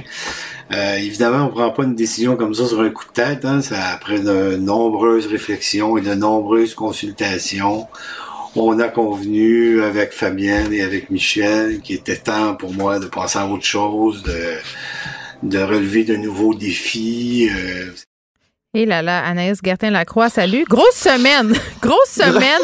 Écoute, la série euh, Phénomène District 31, je pense que je suis la seule personne au Québec euh, qui l'écoute pas. Là. Puis c'est pas parce que je veux pas, c'est juste parce que c'est une drôle d'heure, puis il est trop tard pour que je commence. Euh, Luc Dion qui annonce la fin de cette aventure-là, cette quotidienne euh, qui scotche devant leurs écrans quand même. Plusieurs personnes là, chaque jour de la semaine. C'est Ben, une quotidienne. Millionnaire, là, Geneviève, là, on va se le dire, là, ça fait, écoute, euh, Combien de truc existe, ça, ça existe depuis, là, on est rendu à 720 épisodes, environ là. 5 ans. Et ce qui est particulier, c'est que cette annonce-là, personne l'avait vu venir. Tu sais, des fois, là, il y a des fuites, on le sait, dans notre domaine, on a des Hugo Dumas de ce monde qui nous arrivent avec des scopes quelques jours avant, mais là, là, ni vu, ni connu, en après-midi, comme ça, euh, par un beau mardi, Luc Dion tweet que c'est dans quelques jours, presque jours à peine, le Mm. 21 avril, que District sera euh, officiellement, on tire la plug. Il y a, donc, il reste 59 Ben, Peut-être qu'il faut mieux se retirer quand on est encore euh, au sommet puis que ça Ben, pogne que d'assister à la longue agonie. Là. Tu sais, Virginie, ça avait été pénible, là, la fin. Non, c'est insupportable. Super, là, à fin, là, quand le, le personnage principal n'y est plus, puis que c'est une autre Virginie pour qu'on ouais. puisse garder le titre Virginie. Je pense qu'on a appris de nos erreurs. nos erreurs. Oui. Et sais, Luc Dion aussi, c'en est pas euh, gêné dans les entrevues. C'est très souvent, Geneviève, il gêne pas de dire c'est intense. C'est Ben, quelque écoute, chose. Puis même Fabienne C'est un héros. Je veux dire, c'est un, héros, héros. national. Je veux dire, moi, je reviens pas à cette capacité euh, qu'a Luc d'écrire épisode après épisode, puis le- le- la qualité qui est quand même relevée. Là, tu sais. je veux pas bâcher Virginie, c'était pas du tout la même affaire, là, mais ce sont des intrigues policières. Euh, c'est quand même Puis les gens sont attachés. là. Rappelle-toi quand Poupou, là, je sais pas trop, là, il, Ben oui, il Poupou qui est décédé. Sébastien. Ben Écoute, oui, c'est épouvantable. Tu sais, les gens suivent ça euh, religieusement chaque jour. Je veux dire, c'est la fin d'une époque. Ben, je te le dis, c'est la fin d'une époque. Là, sur les médias sociaux, les, co- les, les comédiens ont pris la parole, euh, disant merci évidemment aux fans de District 31 parce que Gildor euh, va pouvoir retourner faire des spectacles. Ben là, Gildor, récemment, en plus, en- dans un podcast, il disait qu'il aimerait ça retourner. Oui, bon, ben, il va être servi. On va pas- peut-être, j'aimerais ça aussi, moi, le entendre chanter notre chambre d'hôtel, notre peine d'amour. Je m'en suis jamais remis encore. Mais là, Luc Dion, tu sais, ça, même Fabienne Larouche elle-même disait, tu sais, comme tu le mentionnes, là, je veux dire, c'est un dieu de l'écriture, mais ce gars-là, et on, dans la, la courte vidéo que je t'ai fait entendre, ça dure une minute vingt, explique justement à quel point c'est difficile aussi à maner, puis que tu n'as pas de vie, là, tu sais. Puis même lui, il me le disait, Anaïs, pendant 50 ans, j'ai j'ai pas eu de vie, je travaille quasi 24 heures Mm. sur 24. Donc, ça y est, ce sera la fin de District 31, 21 avril, après euh, 720 euh, épisodes quand même. Ben, tu sais, euh, moi, je me dis en plus, là, vu que je suis au courant que ça va finir le 21 avril, ça va, quand ça va être fini, ça va être disponible, c'est ça, pour la réécoute. Peut-être que je vais me taper Ben, ça. Tu sais, là, écoute, on Ben a des longs mois pandémiques, là. Moi, je, euh, je peux pas croire que je vais être passée à côté de ça, donc je vais pouvoir faire euh, mon rattrapage. Tu dois, Geneviève, écouter ça. Ça fait partie des euh, Omerta Fortier Ah de mon ce Dieu, puis je monde réécoute tout le temps ça, moi. Lancer compte, euh, toutes ces affaires-là, ce sont des Ah, séries ben là, cultes. Euh, c'est extraordinaire. Euh, parlons de la sœur de Britney Spears qui a accordé une entrevue très attendue. Qui, demain matin, je te fais entendre, Geneviève, la bande-annonce, on y va. Ah, c'est demain? Exclusive first TV interview about her new personal memoir. What will she say? What does she want you to know about her family, her life? Jamie Lynn Spears, exclusive. Tomorrow on ABC's Euh, Good Morning America. Excusez, non, excusez, non, Les non. mémoires? Non, non, mais attends, là, on va tout parler de ça, mais, mais je suis un peu, voyons, ma- malaise. Excuse-moi, là, la sœur de l'autre va tout révéler, toi, là, là. Imagine-tu comment c'est fâchant? Je veux dire, est-ce qu'elle veut, elle? On a-tu perdu Anaïs? Ah, on l'a perdu. Bon, mais on va essayer d'aller la retrouver. Non, mais pour vrai, vous trouvez pas ça étrange, vous? C'est comme si, je sais pas, on sait là tout ce qui s'est passé euh, autour de Britney Spears, le mouvement euh, Free Britney, la tutelle et tout ça. Euh, sa sœur Jamie Lynn, qui, bon, justement, demain va s'exprimer, euh, va révéler pseudo des secrets. Anaïs, on t'a retrouvé. T'es-tu mal à Ben, l'aise, toi, de, de, de ben, ça? C'est comme si ta sœur sortait des mal. médias pour te dire, eh bien, Anaïs, dans le fond, vous la connaissez pas vraiment. là, le soir, elle danse, ben, là, elle fait des tours. tu sais, je veux dire, ouais, on met toutes tes affaires. Va-t'en. Mais particulier, je vais rappeler aux gens cette fameuse saga-là aussi entre Britney et sa sœur Jamie Lynn, c'est Oui. que Jamie Lynn n'a jamais voulu prendre la parole en ce qui a trait au fameux mouvement Free euh, Britney. Mhm. Il y a un an de ça, elle était montée sur scène, chantée toxique dans un événement, puis là Britney était sortie en disant pourquoi ma sœur qui euh, avec qui je m'entends pas bien chante mes chansons et là récemment Britney Ben, a un petit indice. également Geneviève. Jalousie. Ben, jalousie, sans doute. Euh, opportunisme, en même temps, Britney a cessé de suivre sur Instagram sa sœur Jamie. pas fine. euh, Jamie. Fasse pas fine. Donc là, de la voir comme ça, qui arrive avec ses mémoires, encore là, moi, à 30 ans, je trouve que ça reste jeune pour vraiment raconter ses mémoires, mais qui suis-je pour dire ça? Non, Euh, écoute, là, arrête là. Non, non, là, arrête, qui suis-je pour dire ça? Quoi? 30 ans, tu publies pas tes mémoires. Je veux dire, à 40 non plus, je veux dire, t'as rien vécu. Ton seul fait d'arme, là, c'est d'être la sœur de Britney Spears. On s'en torche de tes mémoires, mais on va toutes les acheter quand même, parce qu'on veut- on voudrait peut-être être au courant d'une 300e affaire exclusive sur Britney, du genre, elle préfère le beurre de pinot sur ses toasts. Tu sais, ça pue l'opportuniste. Elle veut faire la grosse... Excuse-moi, je me, je, je me pompe. Tu sais, je suis comme une quand lionne quand vu il est ça, là, question de, de, louche. De Britney. Puis ce qui est particulier, c'est que c'est à Good Morning America à ABC demain matin. Tu sais, moi, je m'attendais à une émission de soirée. Tu comprends? c'est- c'est- voyons donc, là, des, des affaires croustillantes, même le matin quand je bois mon café. Je sais pas, tout semble un mauvais choix dans cette entrevue-là. Mais tu vas l'écouter, hein, chaque euh, seconde. ben, c'est sûr, c'est sûr. Je vais, je vais que j'écoute ça demain, je l'enregistre puis on s'en reparle. On est, par- on est plein de paradoxes. hein. On est contradictoire. Euh, moi, je dis que c'est une opportuniste puisque ça n'a pas de sens, mais on s'entend-tu que je vais vouloir quand même savoir qu'est-ce qu'elle a à dire? Je- Peut-être que j'achèterai pas son livre. Assurément, je l'achèterai pas, mais je vais vouloir savoir qu'est-ce qu'il y a dedans. On est épouvantable. Du pain et des jeux. Tu sais, on dénonce des affaires, mais en même temps, on veut s'en gargariser. Ben oui. Comme, les inf- comme les influenceurs à Cancun. Anaïs, je te laisse aller. Merci à toi. Merci Salut. aussi à toute l'équipe ici, Achille à la mise en onde, euh, Fred à la recherche, euh, Carl. Et merci à vous, les auditeurs. On se retrouve demain, 13h.